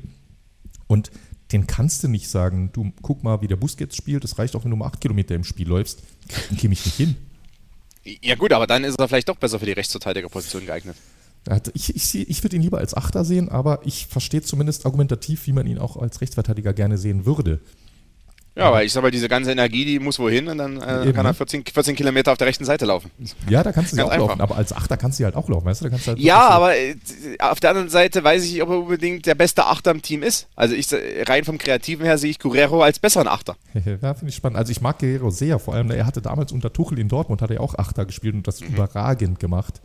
Äh, ich ja, und auch diese starke Phase jetzt bei Dortmund, da hat er auch mhm. zwischenzeitlich immer mal Achter gespielt. Ja, äh, also quasi Bellingham war dann so der Box-to-Box-Spieler, Guerrero auf der Acht oder auch Guerrero mal neben Julian Brandt. Also Julian Brandt und Guerrero war natürlich auch eine Kreativzentrale. Traumhaftes Kombo. Ja, das, das, das ist super. Äh, und Guerrero als Linksverteidiger ist ja sowieso ein bisschen schwieriges Thema, weil ähm, das Verteidiger ist, wird das ja klein geschrieben. und äh, deshalb als, als reiner A oder als Achter, ähm, auch so als Linksfuß, der dann auch mal so nach rechts gehen kann, äh, da, da ist er eigentlich sehr, sehr gut und würde auch sehr gut aus meiner Sicht zu den restlichen da vorn passen, also weiter vorne Musiala und Co. Und äh, ist dann Kimmich der beste Achter? Eher nicht, also, äh, aber er ist momentan, und das ist glaube ich das Entscheidende, er ist eben nicht der Sechser, der den, den Thomas genau, Tuchel möchte. können wir uns, glaube ich, darauf einigen. Äh, das, das bringt mich zu zwei spannenden Aspekten. Einmal will ich noch Kimmich vertiefen, einmal auf den Sechser gehen. Lass mal zuerst noch bei Kimmich bleiben. Jetzt werden wir zwar fast boulevardesk, aber das Thema bietet sich an dafür. Weil du hast das gerade sehr gut auf den Punkt gebracht, wenn es wirklich, wir wollten das jetzt nicht, äh, nicht äh, äh wie sagt äh, Lothar, hoch äh, sterilisieren oder so ähnlich, hochstilisieren. Aber wenn es wirklich dann fast offenen Machtkampf gibt jetzt mittlerweile zwischen Tuchel und Kimmich und mit den durchgesickerten Infos heute kann man fast davon ausgehen, plus dem, was du äh, hier im Spiel beobachtet hast, plus die Aussagen vorher von Tuchel, dass er keinen Sechser hat, die Aussage von Kimmich, dass er Sechser ist, also da spitzt dich wirklich was zu, äh, wie es es seit 10, 20 Jahren bei Bayern nicht mehr gab. Und Kimmich ist, wenn man so will, de facto im Moment der wichtigste Spieler, solange Neuer und Müller verletzt sind oder auch eben der Kapitän. Und sein Vertrag läuft 2025 aus. Vor wenigen Monaten habe ich nämlich noch gesagt, normalerweise, gerade in der Zeit, als er öffentlich so viel kritisiert wird, auch für das schlechte Abschneiden der Nationalmannschaft, normalerweise wäre das jetzt der Zeitpunkt, wo der FC Bayern mit Kimmich verlängert und ihm öffentlich den Rücken stärkt. Auch und gerade durch Hoeneß, durch Dresen, durch egal wen. Und da ist gar nichts passiert. Nichts. Kein einziges Interview, wo auch nur in einem Halbsatz Joshua Kimmich gelobt wurde. Und jetzt spitzt sich das hier so ein bisschen zu. Das heißt, langsam aber sicher, da könnten wir in eine riesen Kimmich-Diskussion kommen, inklusive, könnte ich mir jetzt sogar fast einen Wechsel vorstellen. Nicht mehr jetzt kurzfristig vielleicht, aber dann nächste Sommer. Der Vertrag läuft bis 25. Nächsten Jahr wäre also der letzte Ablöse-Sommer. Krass, krasse Wendung. Ja, also schon eine krasse Wendung. Und ähm, äh, hinzu kommt auch, dass ich glaube, dass in der Bayern Führungsriege nicht jeder von Kimmich überzeugt ist. Äh, ohne, das ist ein bisschen schwierig, ich muss es vorsichtig formulieren, aber ich sage mal so, es gibt ein paar Journalisten, die auch jetzt sich kritisch zu Kimmich geäußert haben, bei denen ich weiß, dass zum Beispiel deren Hauptquellen ähm, Rummenigge und Co. sind. Mhm und die ja dann auch mal was von denen ja, gesagt natürlich. bekommen, so und so. Ne? Und, dann, und, und natürlich, Karl-Heinz Rummenigge vor ein paar Jahren war wahrscheinlich noch einfach in die Offensive gegangen, hätte gesagt, alles klar, der Kimmich, da soll ich mal zusammenreißen und mal hinsetzen. Er macht dann jetzt, macht er eben nicht mehr, ich meine, auch, auch Rummenigge ist älter geworden, ne? ein bisschen, äh, die, die, die ganze ehemalige Bahnführungsriege, die jetzt wieder da ist, die sind ja nicht mehr ganz so im Agro, Aggress äh, nicht Agro-Modus, aber im Angriffsmodus, äh, wie noch vor zehn Jahren oder so. Ne? Da war das alles noch ein bisschen anders. Äh, aber natürlich, trotzdem haben die auch ihre Meinung. Und äh, in, in der Führungsebene, ich meine, Dresen äh, ist ein Hönes Rummenigge Mann, mhm. beispielsweise. Ja, und Rummenigge ist immer noch da, Hönes ist noch da, ähm, Marco Neppe nicht, der, der kommt aus der anderen, aber ich, der wird sich dann eher, ich glaube auch der Mehrheitsmeinung irgendwo beugen, äh, als, als es da, da irgendwie dagegen zu stürmen und irgendwie für, für Joshua Kimmich dann, äh, Kimmich dann irgendwie jetzt Partei zu ergreifen. Ich glaube, das also vielleicht mal, aber nicht unbedingt, er wird da seinen Job riskieren. Ne? Also genau, Marco Neppe ja, war ja auch mal auf dem Abstellgleis, ist doch wieder geblieben oder darf bleiben. Äh, deshalb, ja, weiß nicht, ob da nicht auch der Kreis rund um Kimmich kleiner wird. Zumal mhm. ja auch, und das hat sich ja auch in der Nationalmannschaft angedeutet, Kimmich und Goretzka vor ein paar Jahren war das das Du bei Bayern und bei äh, der DFB-Auswahl. Und es hat sich ihm jetzt ein bisschen geändert. Ja, und die werden kritisiert. Also. Goretzka ist schon noch Bankspieler. Mhm. Und äh, Kimmich hat's, hat auch so Kredit verspielt und die Leistungen sind einfach nicht da. Ich meine, die Bahnen sind ganz knapp Meister geworden, der Champions League wieder im Viertelfinale raus. Die deutsche Nationalmannschaft verliert mehr, als sie gewinnt mit, aktuell. Äh, irgendwann ist es dann auch jedem egal, was die Verdienste mal waren, weil dann sagt man, okay, diese Generation, es ist ja auch interessant, es ist dieser 95er Jahrgang, ähm, oder ja, so um, um die 95, äh, Ja, dazu gehört übrigens auch Kna Knapri, ja, ja. Knapri, Leroy Sané ist Januar 96. Mhm. Ich habe auch das Gefühl, dass insgesamt so ein bisschen sich die Einstellung mittlerweile durchsetzt, okay, die Jungs sind alle talentiert, also dieser 95er Jahrgang. Aber äh, so richtig gewinnen werden die nix. Ja, Kimmich hat immerhin die Champions League gewonnen, aber ich weiß, was du meinst. Aber ja, es war eine Bubble ja Champions League. Also äh, ja, es war eine Bubble Champions League. Ich weiß, das ist natürlich ein großer Titel gewesen, aber ähm, und trotzdem will ich da mal ein bisschen in Asterix dahinter machen. Ja, äh, ach nee, den, nee, da würde ich, also man könnte ja umgekehrt sagen, das ist irgendwo ja auch nochmal einfach ein anderer Triumph natürlich. Klar, ja, natürlich war ein, es war ein anderer Titel, es war auch ein großer Titel, es war eine, ein anderer Wettbewerb. Äh, und, und, jetzt in den letzten drei Jahren in der Champions League ging ihm wenig und äh, bei der Nationalmannschaft geht gar nichts. Also jetzt zwei Turniere hintereinander. Und, und Kimmich war dann immer die zentrale Figur. Übrigens, damals bei der Champions League äh, war Rechtsverteidiger. Aber, aber nur, äh, hatten wir die Tage auf Twitter diskutiert, aber äh, auch nicht die ganze Saison. Ne? Im Finalturnier, weil letztlich ja, Pavard verletzt genau. war. Vorher war, ja. hatte Pavard da in der Saison fast immer Rechtsverteidiger gespielt und Kimmich im Mittelfeld, beziehungsweise das war ja noch eine luxuriöse Situation. Damals hatte Bayern noch Goretzka, Kimmich und Thiago im zentralen Mittelfeld und hat dann meistens ein bisschen rotiert mit denen. Ab und zu hat mhm. dann mal jemand äh, wurde jemand geschont oder Thiago Goretzka sind ja auch immer mal hier ein Wehwehchen, dort ein Wehwehchen und fehlen ein, zwei Spiele. Ganz ab und zu ist Kimmich auf die Rechtsverteidiger gerückt oder hat sogar mal rechtes Mittelfeld gespielt, wenn sie 3-4-3 hatten. Aber genau, äh, grundsätzlich äh, im Finalturnier, da hast du recht, da hat er tatsächlich auf der äh, rechten Seite gespielt. Äh, insofern, also spannend. Also die Kimmich-Personalie, ich, äh, ich mag ihn immer noch sehr und ich, äh, zumindest seine individuelle Leistung, die sehe ich immer noch sehr stark. Für mich war er letzte Saison der stärkste Bayern-Spieler. Aber du hast natürlich einen Punkt, wenn du sagst, er ist auch gleichzeitig das Gesicht dieser Bayern-Mannschaft und dieser Nationalmannschaft, die seit drei, vier Jahren mehr oder weniger enttäuschen. Und äh, das bleibt natürlich an ihm haften. Ja, also ich meine, wenn er diesen Führungsanspruch hat, muss sich aber auch daran messen lassen, dass eben zuletzt wenig gegangen ist, international. Definitiv. Fair, fairer Punkt. Dann noch. Und, und, und zumal ich ihm auch irgendwie, was ich noch nicht ganz verstehe, ist, wenn jetzt äh, zum Beispiel sich ihm Tor hinstellt und sagt, okay, wir haben keinen Sechser, wir brauchen einen. Dass er nicht Kimmich sagt, okay, ich äh, spiele auch auf der 8. Also ich verstehe da nicht, ich verstehe ja, ja. dieses le leicht äh, dick äh, oder dieses Bockhafte dann nicht so richtig, das, sondern. Das, das verstehe ich da auch nicht, ja. Ich meine, dann, dann freue dich doch, wenn dann Declan Rice, ja, oder jetzt nicht, ne? Declan Rice kommt nicht, aber freue dich doch, wenn er hinter dir ein Staubsauger genau, ist, der, der alles der abräumt. hält dir den Rücken frei und du kannst ja. wirklich zaubern auf dem ganzen Platz, wie du willst, ja. aber ja, es ist seltsam. Das verstehe ich, ich meine, Luka Modric hätte auch sich nicht hingestellt. Nee, nee, ich bin Sechser, äh, lass den Casemiro auf der Bank. Nee, nee, nee, äh, Modric und Groß haben sich gefreut, dass sie Casemiro hatten. Ja, natürlich. Weil der hat alles abgegrätscht und Casemiro hatte nie Anspruch darauf, Spielmacher zu werden. nee, Gott, das wäre dem, das, wär das Entfernteste gewesen für den. Der hat immer gesagt, okay, ich mache ja für die anderen, äh, räume ich alles ab, ich blockiere alles vor der Abwehr und äh, Toni Kroos darf dafür dann halb links äh, die Aufbaupässe spielen und Modric macht vorn dann die finalen Pässe und alles ist super und wir gewinnen hier Titel. Mhm. ich meine, das ist ja auch so die Sache. Es geht ja nicht immer nur darum, was deine eigene Rolle im Team ist, sondern am Ende willst du ja Titel gewinnen. Ich meine, Harry Kane hat seinen Jugendverein verlassen. Der hat auch am liebsten mit Tottenham die Champions League gewonnen und die englische Meisterschaft. Also sind wir ehrlich, ich meine, der ist nicht jetzt zu den Bahnen gewechselt, weil jetzt Bayern irgendwie, äh, als er fünf Jahre alt war, sein Lieblingsverein war, sondern er ist zur Bahn gekommen, weil er mal was gewinnen möchte. Weil Torschützenkönig zu werden oder so ist alles schön und gut, aber er möchte äh, richtige Titel gewinnen. So, und will ich nicht als Spieler auch richtige Titel einfach gewinnen, wenn ich auf die 8 gehe oder wenn ich Rechtsverteidiger bin, aber ich werde Champions League-Sieger, ist auch super. Ich glaube auch, wäre ein Kompromiss, mit dem man normalerweise leben können sollte. Lass uns mal noch kurz die Sechserposition zumachen. Ähm, wir haben jetzt ja viel darüber geredet, dass äh, wir der Meinung sind, Tuchel der Meinung ist, dass da noch einer fehlt. Glaubst du, die Bayern schlagen nochmal zu? Rund zwei Wochen hat, die, hat der Transfermarkt noch geöffnet. Zeit genug wäre also noch, Geld genug ist auch noch da, obwohl äh, Kane teuer war. Aber insgesamt der FC Bayern ist bisher erst rund 50 Millionen im Minus äh, im Transfersaldo. Das ist für Bayern ja fast ja. Peanuts. Also Geld wäre noch da. Ist denn noch ein Spieler da, der interessant wäre für Thomas Tuchel? Ja, da hat sich der Markt ganz schön gelichtet auch. Ne? Ähm, also klar, Declan Rice hat das Thema so erledigt. Äh, man hatte ja auch mal so ein Caicedo-Interesse, aber ich glaube, da bei den Wettbewerben wären wir auch raus gewesen bei 115 Millionen, die am Ende gezahlt wurden an Brighton.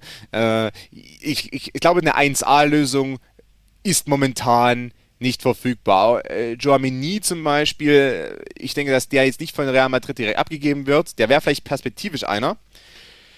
Ja, die einzige Personalie, die mir momentan einfällt, äh, die noch interessant werden könnte, es wäre keine 1A-Lösung, aber so eine 1B-Lösung, mit der man zumindest erstmal glücklich werden könnte, ist äh, Sangaré von äh, PSW.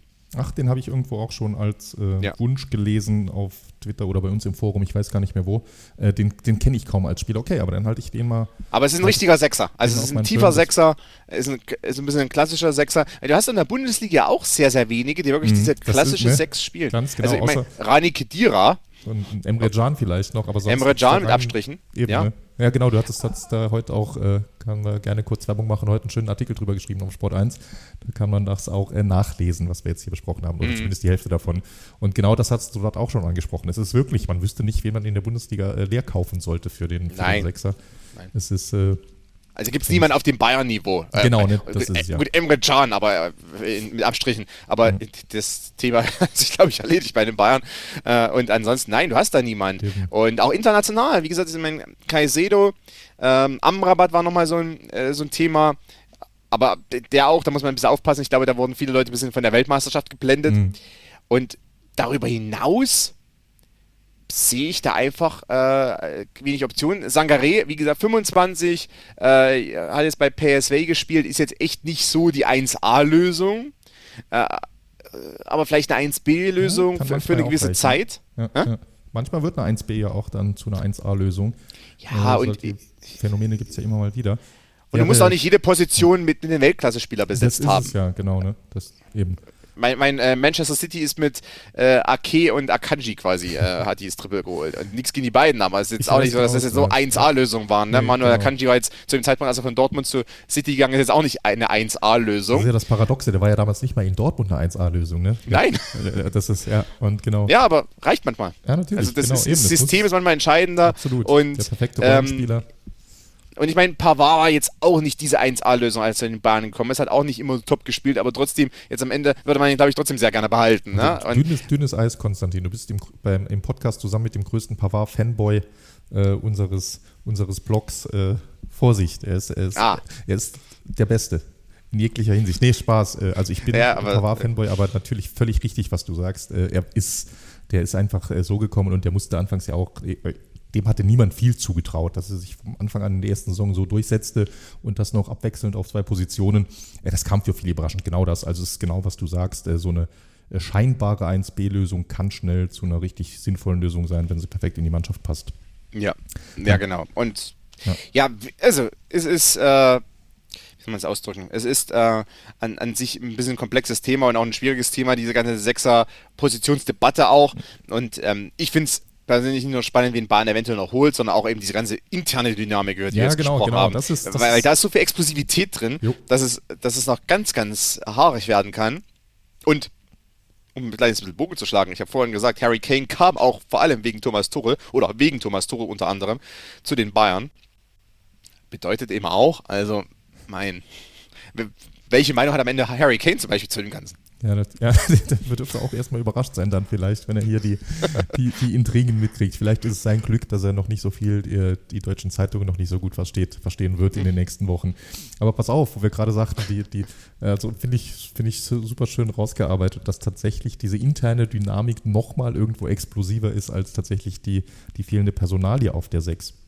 Wir haben ja noch eine Personalie oder Position, die wir zumindest kurz ansprechen sollten, äh, wo es auch durchaus komplex ist denn der FC Bayern sucht noch einen Schlussmann. Manuel Neuer ist weiterhin verletzt. Es ist unklar, wann er wieder zurück sein wird. Und dann natürlich noch das doppelte Sternchen. Du weißt nicht, wann er in welcher Form zurück sein wird. Aktuell ist es Sven Ulreich die Nummer 1 und dahinter haben sie eigentlich nur Jugendspieler. Es ist relativ klar, so werden sie nicht in die Saison gehen, wenn es jetzt nicht morgen eine Wunderheilung bei Manuel Neuer gibt. Wie schätzt du diese Situation ein?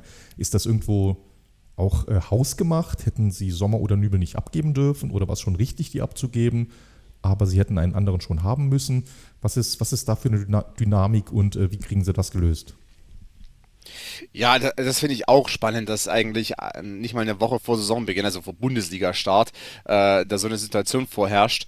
Und äh, ja, es ist, also es ist, ich, ich fand ich will fast sagen, etwas überhastet, äh, die Verkäufe bzw. Abgänge, also Nübel und, und Sommer. Ähm, klar, Sommer wollte unbedingt weg. Nübel hat auch irgendwie äh, der für sich beansprucht, dass er eben irgendwo einen Stammplatz haben möchte. Äh, aber jetzt stellt sich heraus, dass man noch gar nicht weiß, wie es mit Neuer weitergeht. Neuer selber sagt immer, er kommt zurück, aber das sagt Neuer. Und äh, also wer sich mit Profisport bisschen auskennt, weiß, der Verletzte selber ist immer hundertprozentig davon überzeugt, dass alles wieder super wird. Ähm, zumindest nach außen hin. Ob das immer dann alles so stimmt, ist die zweite Frage. Und äh, jetzt stehst du quasi mit einem Torhüter da, weil das ist auch noch eine Sache. Also Ulreich darfst du jetzt gar nicht mehr verletzen. äh, äh, Hülsmann allen. Ehren, aber ja, ich habe ne? ein bisschen was von dem gesehen. Also der darf nicht in der Bundesliga ja, jetzt auflaufen. Mal, aber eben, ach, selbst wenn, das ist ja klar, das kannst du bei Bayern, du überleg mal damals ewig her mittlerweile, aber Rensing, hochdekorierter Nachwuchstorhüter, das geht nicht, das kannst du bei Bayern nicht machen. Da ist die, Na, und Hülsmann ist nicht auf Rensing-Niveau momentan. Eben, ne? eben, damals. Eben. Also, ja, ja. also es, es, wäre eine Vollkatastrophe. Ja, genau. Ähm, ich meine, dann, dann, dann fände ich es jetzt sogar noch sympathisch, wenn sie irgendwie Oliver Baumann oder sowas holen, weil es auch echt äh, schon, also mein, mein kratzt dann schon langsam. Nichts gegen Baumann, aber ja, wir genau, reden immer über FC Bayern. es, ist, du, ne, es ist natürlich so ein bisschen das Dilemma, Neuer schwebt natürlich über allem. Ne? Und ich, ich finde es auch richtig tatsächlich. Es gibt Leute, die fordern jetzt, Bayern muss da jetzt durchgreifen und Neuer sagen, dass seine Zeit vorbei ist. Verstehe ich auf den ersten Blick, wenn man es sich rein sportlich anschaut, aber umgekehrt, der Mann ist Kapitän von diesem Verein seit langer mhm. Zeit. Der hat mit diesem Verein, wie viele haben sie jetzt in Folge gewonnen? Elf Meisterschaften in Folge gewonnen. Genau, Neuer kam in der Vizemeistersaison. Stimmt, also, ja, richtig. Er hat ja. elf Meisterschaften gewonnen mit diesem Verein in Folge, zweimal die Champions League, äh, zwischendurch Kapitän der deutschen Nationalmannschaft, Weltmeister geworden. Und dieses Tapalovic-Umbruch-Sommer-Experiment ging schief dass dadurch Neuer, dessen Machtposition erstmal angegriffen war nach dem Unfall, jetzt wieder enorm gestärkt im Verein dasteht, ist auch klar. Mhm. Und das wiederum heißt, du kannst jetzt eigentlich nicht sagen, Manuel, danke, dass du da warst, deine Zeit ist vorbei. Ich kaufe jetzt Kobel oder Diogo Costa oder sonst wen so eine richtige Rakete, kannst du nicht machen. Das heißt, du kannst eigentlich auch da nur noch mit so einer 1B, bestenfalls 1B, vielleicht auch äh, eher 2A, 2B-Lösung rangehen. Mhm. Und da musst du natürlich auch erstmal einen Spieler finden, der gut genug ist, die Rolle akzeptiert, besser als Jan Sommer ist, bezahlbar ist. Also es ist irre kompliziert. Ja, nein, also es ist auf alle Fälle so. Und, und dann äh, siehst du ja bei den Optionen, also man hat jetzt Kepa irgendwie mal im, im Visier gehabt und das, da sah es ja sehr, sehr gut aus bei Kepa mhm. im Übrigen. Also das, äh, das, was ich weiß, ist, dass eigentlich äh, das alles schon mehr oder weniger ein Sack und Tüten war und dann hat äh, Carlo Angelotti angerufen bei Kepa und hat gesagt, äh, komm, komm, komm zu Real, Courtois ist neun Monate raus, du spielst hier, kannst dich für die Nationalmannschaft empfehlen. Ja, und klar, dann ne, das, das saß der am Flieger nach Madrid. quasi eine Spielgarantie fast für eine ganze Saison zu haben, lockt natürlich. Und das ist genau das. Ne? Ja, und es ist Carlo Ancelotti. Ja. Der hat, der hat äh, so eine Wirkung auf äh, viele Spieler.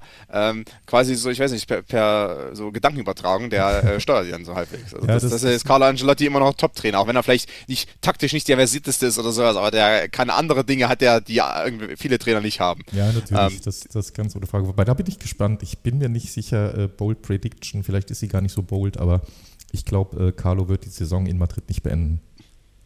Oh, kann schon sein, weil, weil ähm, dann äh, macht er diese eine Saison und dann ähm, wird ein Flieger aus Düsseldorf gebucht nach Madrid. ähm, und wer, wer, wer, weiß, wer fliegt von Düsseldorf ab? Ach so, das sind ja die Leverkusener, oder? Oder fliegen die von Köln? Wie ist es? Welchen Flughafen nimmt man eigentlich, wenn man aus Köln nach Madrid möchte? Äh, aus Leverkusen nach Madrid möchte? Ja, das kommt ein bisschen auf die Verbindung an. Tatsächlich dürfte, ja. lass mich mal überlegen, ich glaube, die, äh, aus Düsseldorf gibt es Direktflüge. Ja, denke ich nämlich auch. Glaube ich eher ich, als ich, aus. Ja, aber ich sage, es ist eh Privatchat dann. Ne? Genau, ich denke, genau. ich denk, Alonso nimmt Privatchat. Ist auch mal anders. Äh, kleine mhm. Privatflughäfen gibt es auch in der Nähe von Köln. Das geht auch. Notfalls muss man noch schnell über die A3 rüber. Ab, ab, ab Frankfurt gibt es äh, regelmäßig Flüge. Ah, äh, das, das sowieso, ja. notfalls ja. Frankfurt H. Nach nee, genau. nein, nein, Spaß, mit aber EasyJet, genau. Mit EasyJet zum neuen Job in Madrid. Al Al Alonso ist im, ist im äh, Ryanair, ist also ohne Gepäck natürlich. Geht viel ja nicht. zu teuer, viel zu teuer. Viel ja. zu teuer. Du hast nur so einen Kulturbeutel dabei. Genau. Äh, nee, äh, also, ja, das ist jetzt ein anderes Thema. Also, äh, Kepa ist bei Real. Ähm, und jetzt, äh, David De Rea ist ja im Gespräch. Wobei, also da sagen ja einige englische Kollegen, auch der Rea hat jetzt eigentlich den Sommer nur durchgefeiert. Also, ich weiß, ich weiß nicht, ob der gerade in Form ist, ob man den erst wieder in Form hm, pressen muss. Das kann ich äh, von hier nicht beurteilen. Ja, kann natürlich ja, sein. Das, das könnte, könnte, sein, könnte interessant werden. Ne? Stefan, Stefan Ortega äh, natürlich auch interessant. Äh, ob der jetzt unbedingt der 1A-Keeper dann wäre, wobei Ortega ja schon, der war auch mal bei den Bahnen Gespräch und äh, ist jetzt auch nur natürlich Ersatztorhüter dabei City. Also wäre das was, eventuell äh, Bono von äh, Sevilla auch eine Option. Das Problem ist ein bisschen, ich glaube, bei so einem Bono zum Beispiel, der ist momentan bei Sevilla Stammtorhüter.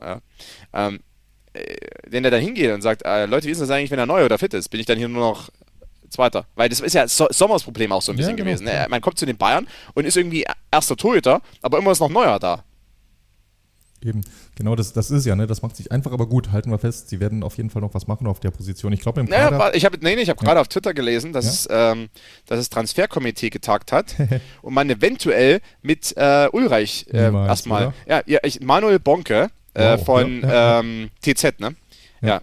Er schreibt, nach dem heutigen Treffen der Transfer-Taskforce gibt es beim Bayern ein Umdenken in der Torwartsuche. Möglich, dass der Club keinen neuen Torwart holt, mit Sven Ulreich in die Saison geht und auf eine schnelle Genesung von Manuel Neuer hofft. Okay, das wäre krass. Was, äh, das Zitat. Ist, das ist paradox. Vor allem, um jetzt doch mal äh, zum, na, wahrscheinlich nicht zum letzten Mal, aber zum vorerst letzten Mal die äh, den Bogen zu Harry Kane zu schlagen. Es gibt ja das berühmte Zitat, ich zumindest mag es sehr von Tresen, der gesagt hat, wir sind ein bisschen all in gegangen für Harry Kane oder mit Harry ja. Kane. Ja. Das ist ja, um noch einen nächsten weiteren Anglizismus zu bemühen, das ist ja eine klare Win-Now-Aktion, ne, wie man in ja. anderen Sportarten sagt. Und in einer Win-Now-Saison kannst du ja nicht mit dem Experiment Ulreich plus Hülsmann in die Saison gehen. Das, das, das passt ja nicht zusammen. Ne? Wenn du jetzt sagen würdest, wir sind irgendwie in einer Umbruchsaison, wir haben einen neuen jungen Trainer und der soll hier ein Team aufbauen und äh, unser Ziel ist, in drei Jahren die wieder die Champions League zu gewinnen. Ich meine, so tickt Bayern ohnehin nie. Aber wenn du so eine, dann kannst du sagen, ey, pass auf, wir warten hier erstmal ab, bis Neuer wiederkommt. Aber jetzt, Wow, das ist, das ist mutig. Ja, das finde ich auch. Also, das finde ich schon sehr äh, gewagt. Weil, weil Sven Ulreich auch in allen Ehren, ich meine, 35 und äh, auch die letzten Jahre, ich meine, war, war teilweise dritter Torhüter geführt. Ne? Ähm, das, dann, dann, lieber, dann lieber doch nochmal schauen, dass man einen älteren holt und so, so eine Peperena-Situation hat. Genau. Ähm. Weil das, das war ja damals auch okay und äh, dann eben doch vielleicht, ich meine, ich weiß nicht, David de Rea hätte ich jetzt irgendwie als okaye Lösung gesehen, der ist halt jetzt auch in den letzten Jahren nicht unbedingt äh, nee, immer super gehalten. Ne, genau, aber da hast du zumindest zwei Namen und de Rea macht Ulreich ein bisschen Druck und umgekehrt und du hast zumindest noch ein Backup, falls was schief geht, der das zumindest ein Name ist, wo jetzt die Leute nicht äh, vor Kugeln auf dem Bauch liegen, wenn der in der Champions League auch in der Aufstellung steht. Nein, also wenn vor Ulreich, vor Ulreich ist auch Ulreich ist jetzt kein Torhüter, wo jetzt die, die Gegner denken, was denn das ist für eine Gurke oder nee, so. Nee, so ist nee. es nicht. So ist es nicht, aber er ist natürlich, ich weiß nicht, mit ihm jetzt reinzugehen und wenn Neuer bis November nicht zurückkommt, dann hast du eigentlich die ganze Hinrunde mit Ulreich gespielt und, und lass mal den Ulreich drei Fehler machen. Mhm, ja, in, in, in ein paar Wochen. Ne? Also so über die Bundesliga, Champions League, Pokal, äh, greift er dreimal daneben, kostet, die, kostet den Bayern sechs Punkte und in der Champions League noch einen Sieg oder so. Äh, das, das könnte schon ganz, ganz ungemütlich werden. Und äh, Zumal eben auch, wie gesagt, er ist auch schon 35, wenn es wenigstens ein jüngerer Torhüter wäre, wo man sagt, okay, wir entwickeln den jetzt auch mal weiter in dem Moment. Also, deswegen sage ich, ich weiß nicht, warum, ob es so schlau war, Nübel direkt weiterzuschicken. Das senkt sich Nübel jetzt vielleicht auch. Ja, mittlerweile. Nübel, verdammt. Schlechtes Timing ist alles im Leben, ne? Genau, Timing ist alles. Ne? Es ist wirklich so. Es ist immer wahnsinnig schwierig, äh, bei Bayern als junger Torhüter hinter Manuel Neuer zu sitzen, oder war es zumindest viele Jahre lang, weil ja. genau das, im, im, Tor hast du ja auch nie, du rotierst ja auch nicht im Tor, du wechselst nicht ins Spiel. Ne? Als, junger, als junger Stürmer oder Winger, da bekommst du immer mal deine 10 Minuten, 20 Minuten, wenn du gut spielst, mehr und bist auf verschiedenen Positionen einsetzbar. Das hast du im Tor natürlich nicht. Aber jetzt mit einem verletzten Manuel Neuer, das wäre so eine Ausnahmesituation, wo du dich als junger Torhüter irgendwie beweisen könntest und dann womöglich einen äh, Platz eroberst. Aber gut, also auch das wird spannend. Du hast gerade schon gesagt, die nächsten Wochen und Monate stehen äh, verschiedene Wettbewerbe an. Wir haben heute ja auch tatsächlich, äh, wir haben vorhin gesagt, Supercup ist so eine Halbvorbereitung, halb schon Pflichtspiel. Aber je nachdem, wie man es dreht und wendet, in zwei Tagen, wir nehmen heute am Mittwoch auf, in zwei Tagen geht offiziell die Bundesliga-Saison los für den FC Bayern startet die Saison am Freitagabend in Bremen. Und dann, ja, schauen wir mal, was glaubst du? Erste Frage, werden die Bayern ihren Titel verteidigen und die zwölf in Folge voll machen? Hm, äh, ich, ich denke immer noch ja, trotz dieses Supercups. Ich denke übrigens auch, dass äh, der ärgste Konkurrent in diesem Jahr RB Leipzig wird. Das war schon fast die nächste Frage. RB Leipzig, wir haben schon so ein bisschen, ich, wer auch überall hochgelobt wird, ist, du hast vorhin schon Xabi Alonso genannt, Leverkusen wird hochgelobt und dann natürlich noch die Dortmunder. So, du sagst, Leipzig ist der härteste Konkurrent von denen, obwohl die ja auch einige Abgänge hatten. Nicht so, äh, un, insbesondere in Kunko ist gegangen, Leimer ist gegangen, Quadiol ist gegangen. Ich habe jetzt garantiert noch ein oder zwei Leute vergessen. Aber du sagst, die Neuzugänge sind so gut oder das Team so eingespielt und mit Rose funktioniert es, dass die der stärkste Konkurrent sind. Ja, weil ich einfach äh, Dortmund immer ein bisschen kritisch sehe. Also der Bellingham-Abgang wurde nicht optimal kompensiert. Marcel Sabitzer ist, ist an sich eine gute Lösung. Ich glaube auch, äh, intern wurde ja auch viel über das Thema Mentalität gesprochen beim BVB. Da ist Sabitzer sicherlich ein guter. Ähm, auch Matcher kann sich mhm. da gut entwickeln. Äh, ich, ich bin, ich sehe es immer ein bisschen kritisch, dass sie komplett auf die Karte Emre Can gesetzt haben und ihn nicht auf Edson Alvarez. Ähm, und den vielleicht, was ist, war ja so die Entscheidung, okay, ja, genau, gegen, ja. gegen Alvarez für Can äh, weiß ich nicht, der hat jetzt eine gute Halbrunde, mhm. Halbserie gespielt für Dortmund. Ansonsten auch sehr, sehr viel Kraut und saß ja teilweise auf der Bank. Ähm, deshalb Dortmund äh, könnte ja ein bisschen problematisch werden jetzt ohne Bellingham. Und Leipzig, klar, die haben drei essentielle Spieler verloren. Ist richtig. Aber äh, äh also mit Xavi Simons, mit Cesko, auch unter anderem, der jetzt, ich denke mal, den Werner langsam auf die Bank verdrücken wird, äh, Seiwald auch, äh, die haben ihr Mittelfeld vielleicht sogar ein bisschen kreativer gemacht als vorher, weil äh, Soboslai in allen Ehren, der ist ein super Fußballer, aber der, der ist nicht unbedingt der kreativste. Mhm. Das ist so, der, der hat so seinen, seinen eigenen Stil, der hat so seine, seine Schemen, die er macht. Ähm, da haben sie jetzt aus meiner Sicht vielleicht sogar ein etwas kreativeres Mittelfeld, ein etwas aggressiveres Mittelfeld auch, weil das hast du jetzt auch äh, beim Supercup gesehen. Also ähm, Schlager und Simons, ähm, also deren Taktik war quasi okay. Also wenn Musiala zum Beispiel am Ball ist, dreht man den einfach mal. ich meine, das ist jetzt nicht unbedingt äh, immer schön und, und fair oder sowas, aber ich meine, ich bin jetzt auch nicht unbedingt dagegen, weißt du? Also ich, ich sag mal, ich meine, das ist im, ist im Fußball und das ist so die Taktik, die ja viele Teams auch gegen weiß nicht, Cristiano Ronaldo oder so angewandt haben ja, viele Jahre. Ne? Also das, man tritt eben mal ein bisschen nach oder so, oder man tritt genau. immer ein bisschen rein. Ist ja okay. Solange der Schiedsrichter das nicht irgendwie pfeift oder so, ist alles super. Äh, also in der, in, aus der Sicht heraus äh, hat mir es auch ganz gut gefallen, was da Leipzig gespielt hat. Nach vorne hin ähm, denke ich, dass sie mit Penda und dann Tschechko äh, auch gute Stürmer haben und Dani Olmo kommt jetzt vielleicht sogar noch besser zur Geltung als eben noch mit Soboslai und Nkunku. Äh, und Dani Olmo sowieso der Marathonmann und auch einer der besten offensiven Mittelfeldspieler, die es so gibt. Deshalb äh, sehe ich die schon als, als ein ganz starkes Team und zumal ähm, auch als auffällig war, die haben sich jetzt im Sommer weiterentwickelt. Also trotz der Abgänge, Marco Rosa hat die Mannschaft weiterentwickelt. Vom Spielstil her. Das hat mhm. alles noch mehr Hand und Fuß gehabt in der Offensive. Als das, was sie letzte Saison gespielt haben, als manchmal echt so ein bisschen, äh, ja, improvisiert wirkte. Deshalb ist ein gutes Team, ist ein sehr gutes Team gut aufgerüstet, junge Leute geholt. Äh, Scheschko kann nochmal einen Schritt, äh, Schritt nach vorn machen. Xavi Simons, äh, einer der aufregendsten, die es so gibt im zentralen Mittelfeld in Europa. Ich meine, der bleibt ja jetzt nur ein Jahr. Ja, das fand ich schon komisch, ne? Das macht Leipzig normal ja nicht. Das heißt, sie müssen ja. schon sehr viel Vertrauen haben, dass er sie in dem einen Jahr äh, weiterbringt, dass sich das gelohnt haben wird. Gut. Ja, andererseits, wenn du dann irgendjemanden holst und dann äh, wie Soboslai, dann, dann spielt er ein halbes Jahr gar nicht und dann äh, plötzlich mhm. hat er seinen Durchbruch. Also ja, ja mein, klar. Äh, jetzt haben sie eben einen, äh, wo sie einfach wissen, okay, der macht jetzt ein Jahr für uns hier wahrscheinlich äh, absolute Traumsaison spielt der, äh, wenn alles gut läuft. Ähm, Seiwald auch einer, den sie noch weiterentwickeln können. Der hat auch schon gute Ansätze jetzt gezeigt in dem Supercup-Spiel. Das, das, passt schon alles gut zusammen. Ich meine, das ist auch eine aufregende Mannschaft und äh, wenn ich es ganz vergessen habe, Baumgartner haben die auch noch. Stimmt, ja. ja, ja. Und das war nämlich auch so eine Sache, wo ich gedacht habe, Dortmund, mhm. die haben einen Matcher geholt für zu viel Geld übrigens. Mhm. Auch intern wurde das gesagt bei Dortmund. Zu viel Geld eigentlich. Äh, 30 Millionen ist zu viel. Für mich wäre eigentlich der Baumgartner eher ein BVB-Transfer gewesen. Tja, da waren sie wahrscheinlich zu spät. Ja, ja aber ich sag nur, weißt du, Baumgartner rein vom, vom Spielerprofil mhm. her, ähm, weil Marco Reus kommt ins Alter. Ähm, ich finde im Übrigen auch, das ist auch so eine Sache, die, die mir sehr gut gefällt bei, bei Marco Reus, übrigens auch bei Thomas Müller wahrscheinlich bald. Ähm, die nehmen das, ich sag mal, dass sie älter werden, dann nicht mehr ganz so wichtig sind, irgendwie mit, die tragen das mit Würde. Mhm.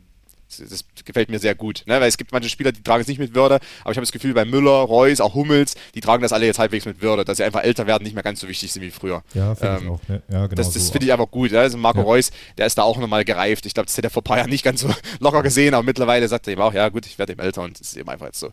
Äh, ich ich glaube, das, das, davon sollten sich manche ältere Spieler was abschauen. Äh, weil die wollen ja auch mit 36 immer noch Stamm spielen die ganze Zeit. Aber deswegen habe ich gedacht, der Baumgartner wäre da optimal gewesen, so als nächster Marco Reus, äh, Gio Reyna spielt auch keine große Rolle. Das wäre eigentlich so ein Spieler gewesen, den man da hätte holen können.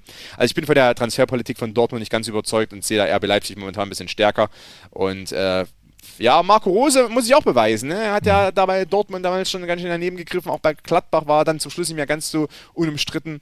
Und jetzt vielleicht zeigt er dann doch, dass er äh, zu den besseren Trainern in Deutschland gehört. Wäre auf jeden Fall eine, äh, das wäre ein Ausrufezeichen, wenn er die, die Bayern-Dominanz beendet. Und der dritte im Bunde, äh, vorhin schon angesprochen, Xabi Alonso Leverkusen, auf dem Papier zumindest ja auch überall hochgelobt, sich gut verstärkt zu haben, äh, erfahrene, gute Spiele eingekauft, die mutmaßlich sofort funktionieren. Und was ich fast noch wichtiger finde, wenn es gut läuft, eine ganze Saison von Florian Würz äh, zu haben. Da eben auf der Gegenseite steht der Diaby, der gegangen ist, aber ich glaube, den bekommen sie halbwegs ersetzt. Äh, für ganz oben glaubst du, reicht es aber nicht bei denen. Nein, nicht ganz. Äh, ich meine, ich fand den Chaka-Transfer gut, weil Leverkusen hat über Jahre jetzt Probleme gehabt auf der zentralen Mittelfeldposition. Also die haben keinen richtigen Ankerspieler. Der, die hatten immer gute Nebenspieler, also gute so Kreativleute, aber immer so keinen richtigen, der da so zentral dann das Ganze äh, leiten kann. Das finde ich Chaka nicht schlecht. Aber bei Chaka jetzt kein Sechser in dem klassischen Sinne ist, aber du hast irgendwie jetzt so, so einen äh, Ankerspieler in der Mitte. Das finde ich, find ich gut. Und ähm, die haben auch jetzt nochmal nachgelegt, natürlich vorn, weil einfach schick, ja, ist eben nun mal zu häufig verletzt. Also es ist einfach ist sehr, sehr schade, weil ich denke, Patrick Schick ist mit, also mit der talentierteste Mittelstürmer der Bundesliga. Aber was nützt dir's? Wenn er mal verletzt. Und äh, mit Boniface haben sie da jetzt einen, ich glaube sogar jetzt, ähm, wer hat das gesagt? Äh, Baumgart hat das sogar gesagt. Der hat jetzt gesagt, für 100 Millionen hätte ich eher Boniface geholt als Kane. Ach, ehrlich, habe ich nicht gelesen. Okay, dann will ja. ich auf den, auf den, mal achten. Ja, ja, ich glaube, das war jetzt ein bisschen übertrieben. Weil da kam jetzt von 20 Millionen von, von Zürich, äh, von, von, von, von äh, äh Union. Genau. Ja, genau. Und äh, ich weiß nicht, ich weiß, vielleicht war es auch so einfach so eine Baumgart-Spitze äh, oder sowas. Das bin ich mir jetzt auch nicht ganz sicher, weil ich fand es ein bisschen ja, übertrieben. Ne? Ja, hätte er jetzt gesagt, er hätte sich 100 Millionen lieber äh, irgendwie Osimen geholt oder so, das hätte ich verstanden. Ne? Aber jetzt, weiß ich, weiß ich was, vielleicht, vielleicht ist es auch einfach so Baumgarts Art, einfach mal irgendwie so ja, mal einen rauszuhauen. Klingt fast danach. Du, äh, dann haben wir hiermit schon mal einen schönen Ausblick auf die Bundesliga-Saison. Lass mich mal noch für, den, für die Bayern ist ja immer irgendwo genauso wichtig, die Champions League-Saison, ohne da jetzt äh, äh alle Teams im Detail zu analysieren. Das wäre jetzt, glaube ich, ein bisschen äh, too much hier und äh, hatten wir auch nicht geplant, aber jetzt haben wir gerade die drei Hauptkonkurrenten in der Bundesliga genannt, ohne es weiter in die Analyse zu gehen. Wer sind die drei Hauptkonkurrenten in der Champions League? Ja, ich meine, gut, kommt natürlich auch sehr darauf an, was dann so, äh, wie dann die Auslosung ist und so weiter, wie sich das alles darstellt. Aber ich, also natürlich Top-Favorit auf die Champions League ist weiterhin City. Äh, einfach aufgrund des Kaders, des Trainers und allem drum und dran. Ich denke, ein, zweite, ja, ein zweites Top-Team, was auch um die Champions League mitspielen könnte, ist Arsenal. Äh, aufgrund der Transfers. Mhm, Finde ich sehr spannend, ja. Ja, ne? ja also das Spieler, hat also totaler Turnaround auch bei Arsenal. Ja, die waren jahrelang waren die jetzt Mittelmaß, also so gehobenes Mittelmaß quasi. Äh, aber die waren echt nicht so gut und plötzlich investieren die auch wieder viel, viel mehr als früher. Äh, eigentlich war ja Arsenal nicht unbedingt bekannt dafür, jetzt äh, viele solche großen Transfers zu tätigen. Und sie waren auch so ein bisschen gebrandmarkt, weil mhm. ähm, Transferrekord war lange Zeit Pepe. das, die 80 Millionen, ich glaube, die würden sie gerne wieder haben wollen. äh, weil von den 80 Millionen haben sie sogar 5 Millionen zurückbekommen, äh, eine Leistung. Und äh, jetzt haben die wirklich gut investiert, Harvard, Rice und so weiter. Ähm, haben schon eine gute Saison vorher gespielt auch wenn dann hinten raus nichts mehr zusammenging. Aber das sind die beiden Teams aus England, die ich am stärksten sehe. Und äh, zusätzlich, äh, trotz aller Probleme, Real Madrid. Ja, weil die mal eine starke der Mannschaft Klassiker, haben. Ne? Ohne Real. Ja, aber die haben eine starke Mannschaft. Ich meine, die haben jetzt Bellingham dazugeholt. Äh, ja, die haben Benzema verloren, aber ich, äh, ich, also gut Benzema auch war, ich glaube, die können das am ehesten kompensieren. Meinst mit dem, du, was sie aktuell haben. Wo wir vorhin drüber gesprochen haben, dass Bayern nicht perfekt äh, balanciert ist, der Kader. Äh, bei Real, wenn du so schaust, die haben jetzt ja auch, die haben circa äh, sieben zentrale Mittelfeldspieler, Sechser, Achter, wie auch immer du sie auseinander dividierst. Und die haben ja auch keinen Mittelstürmer mehr. Die haben ja auch, du hast gerade gesagt, Benzema abgegeben. Und die haben, ich weiß gar nicht, wer da jetzt äh, spielen würde. Äh, ach, äh, José Lu oder ähnliches ist nominell der einzige Mittelstürmer im Kader. Die können es natürlich auch irgendwie improvisieren. Aber falls der Mbappé nicht kommt, und sieht es ja wieder danach aus, da ist schon auch eine ziemliche Vakanz im Sturm. Ich, ja, aber die werden wahrscheinlich dann eher äh, eine Variante nehmen mit Rodrigo oder so zentral. Ja, das, ja, sowas kann Das ist ja die Sache. Also natürlich, die haben jetzt keinen klassischen Mittelstürmer und es ist sicherlich auch, ähm, ja, es ist, es, ist, es ist, nicht optimal, sagen wir mal so. Aber ja, ich denke, ich kann mir selber vorstellen, dass die Rodrigo in die, in Mitte stellen, ne? Ja. Ähm, dann haben sie den da und äh, oder sogar mit so einem Doppelsturm Vinicius und Rodrigo. Ja. Und, und, dahinter dann. Darauf wird es ja hinaus. Ne? Sie haben jetzt ja auch gespielt mit Raute, mit Bellingham sogar genau. auf der 10, was mich überrascht ja. hatte. Das würde ja für so einen Doppelsturm sprechen. Und Vinicius mehr ins Zentrum zu ziehen, auch interessant. Also ich meine, der hat ja auch einen Riesensprung gemacht. Gut, aber ja, okay, interessant. Nee, Real, ich, klar, man muss ihn nennen, aber ich, ich, bin, ich bin skeptisch. Ich habe es vorhin bei Ancelotti gesagt, ich äh, bleibe skeptisch bei Real. Ich finde es interessant. Arsenal, Arsenal eine sehr interessante Nennung hier als äh, Top-Kandidat, aber total nachvollziehbar. Sehr cool. Dann würde ich sagen, machen wir es zu. Wie gesagt, wir haben gesagt, Freitag geht es gegen Bremen. Wollen wir jetzt nicht mehr im Detail analysieren. Nur zwei kurze Fragen zu dem Auftaktspiel der Bayern. Obligatorisch, was tippst du? Und anschließend oder inkludiert trifft Harry Kane? Äh, ich tippe mal auf einen 2-1 für Bayern und äh, Siegtreffer Harry Kane. Na also, das, das wollen wir hören, dann können wir wer. weißt du, Sieg, Siegtreffer aber doch so 97. Minute natürlich, also reingestochert oder so. Also oder also, Hand, Handelfmeter nach Videobeweis in der 97. Minute. Ja, genau, genau. Ja, genau. Der, der, das Handspiel war schon der 91. aber der Elfmeter war der 97. ausgeführt. weil, weil, erst, weil erst noch ein äh, DFL-Komitee tagen muss, bevor eine Entscheidung getroffen wird. Na, ja. Sehr schön, sehr schön. Du, ich, ich glaube glaub im Moment, die Bayern würden es nehmen, wenn es so läuft. Äh, ja, Moment, ja, richtig, äh, Hauptsache, richtig. Ne, drei Punkte und mit halbwegs Ruhe in die Saison starten. Wir haben vorhin drüber geredet. Äh, Konstantin, tausend Dank, dass du da warst. Wir haben viele mir bekannte Baustellen angesprochen und, und, und glücklicherweise, anstatt Baustellen zu schließen, haben wir eher sogar noch neue entdeckt.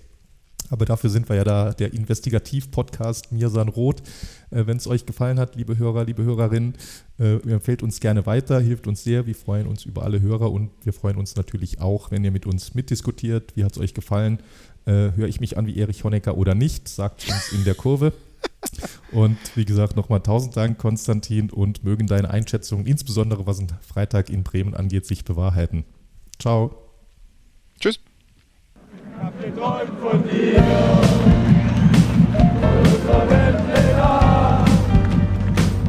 Mia Sanroth, der Podcast. Falls es euch gefallen hat, abonniert uns und hinterlasst uns eine Bewertung in den einschlägigen Podcatchern eurer Wahl.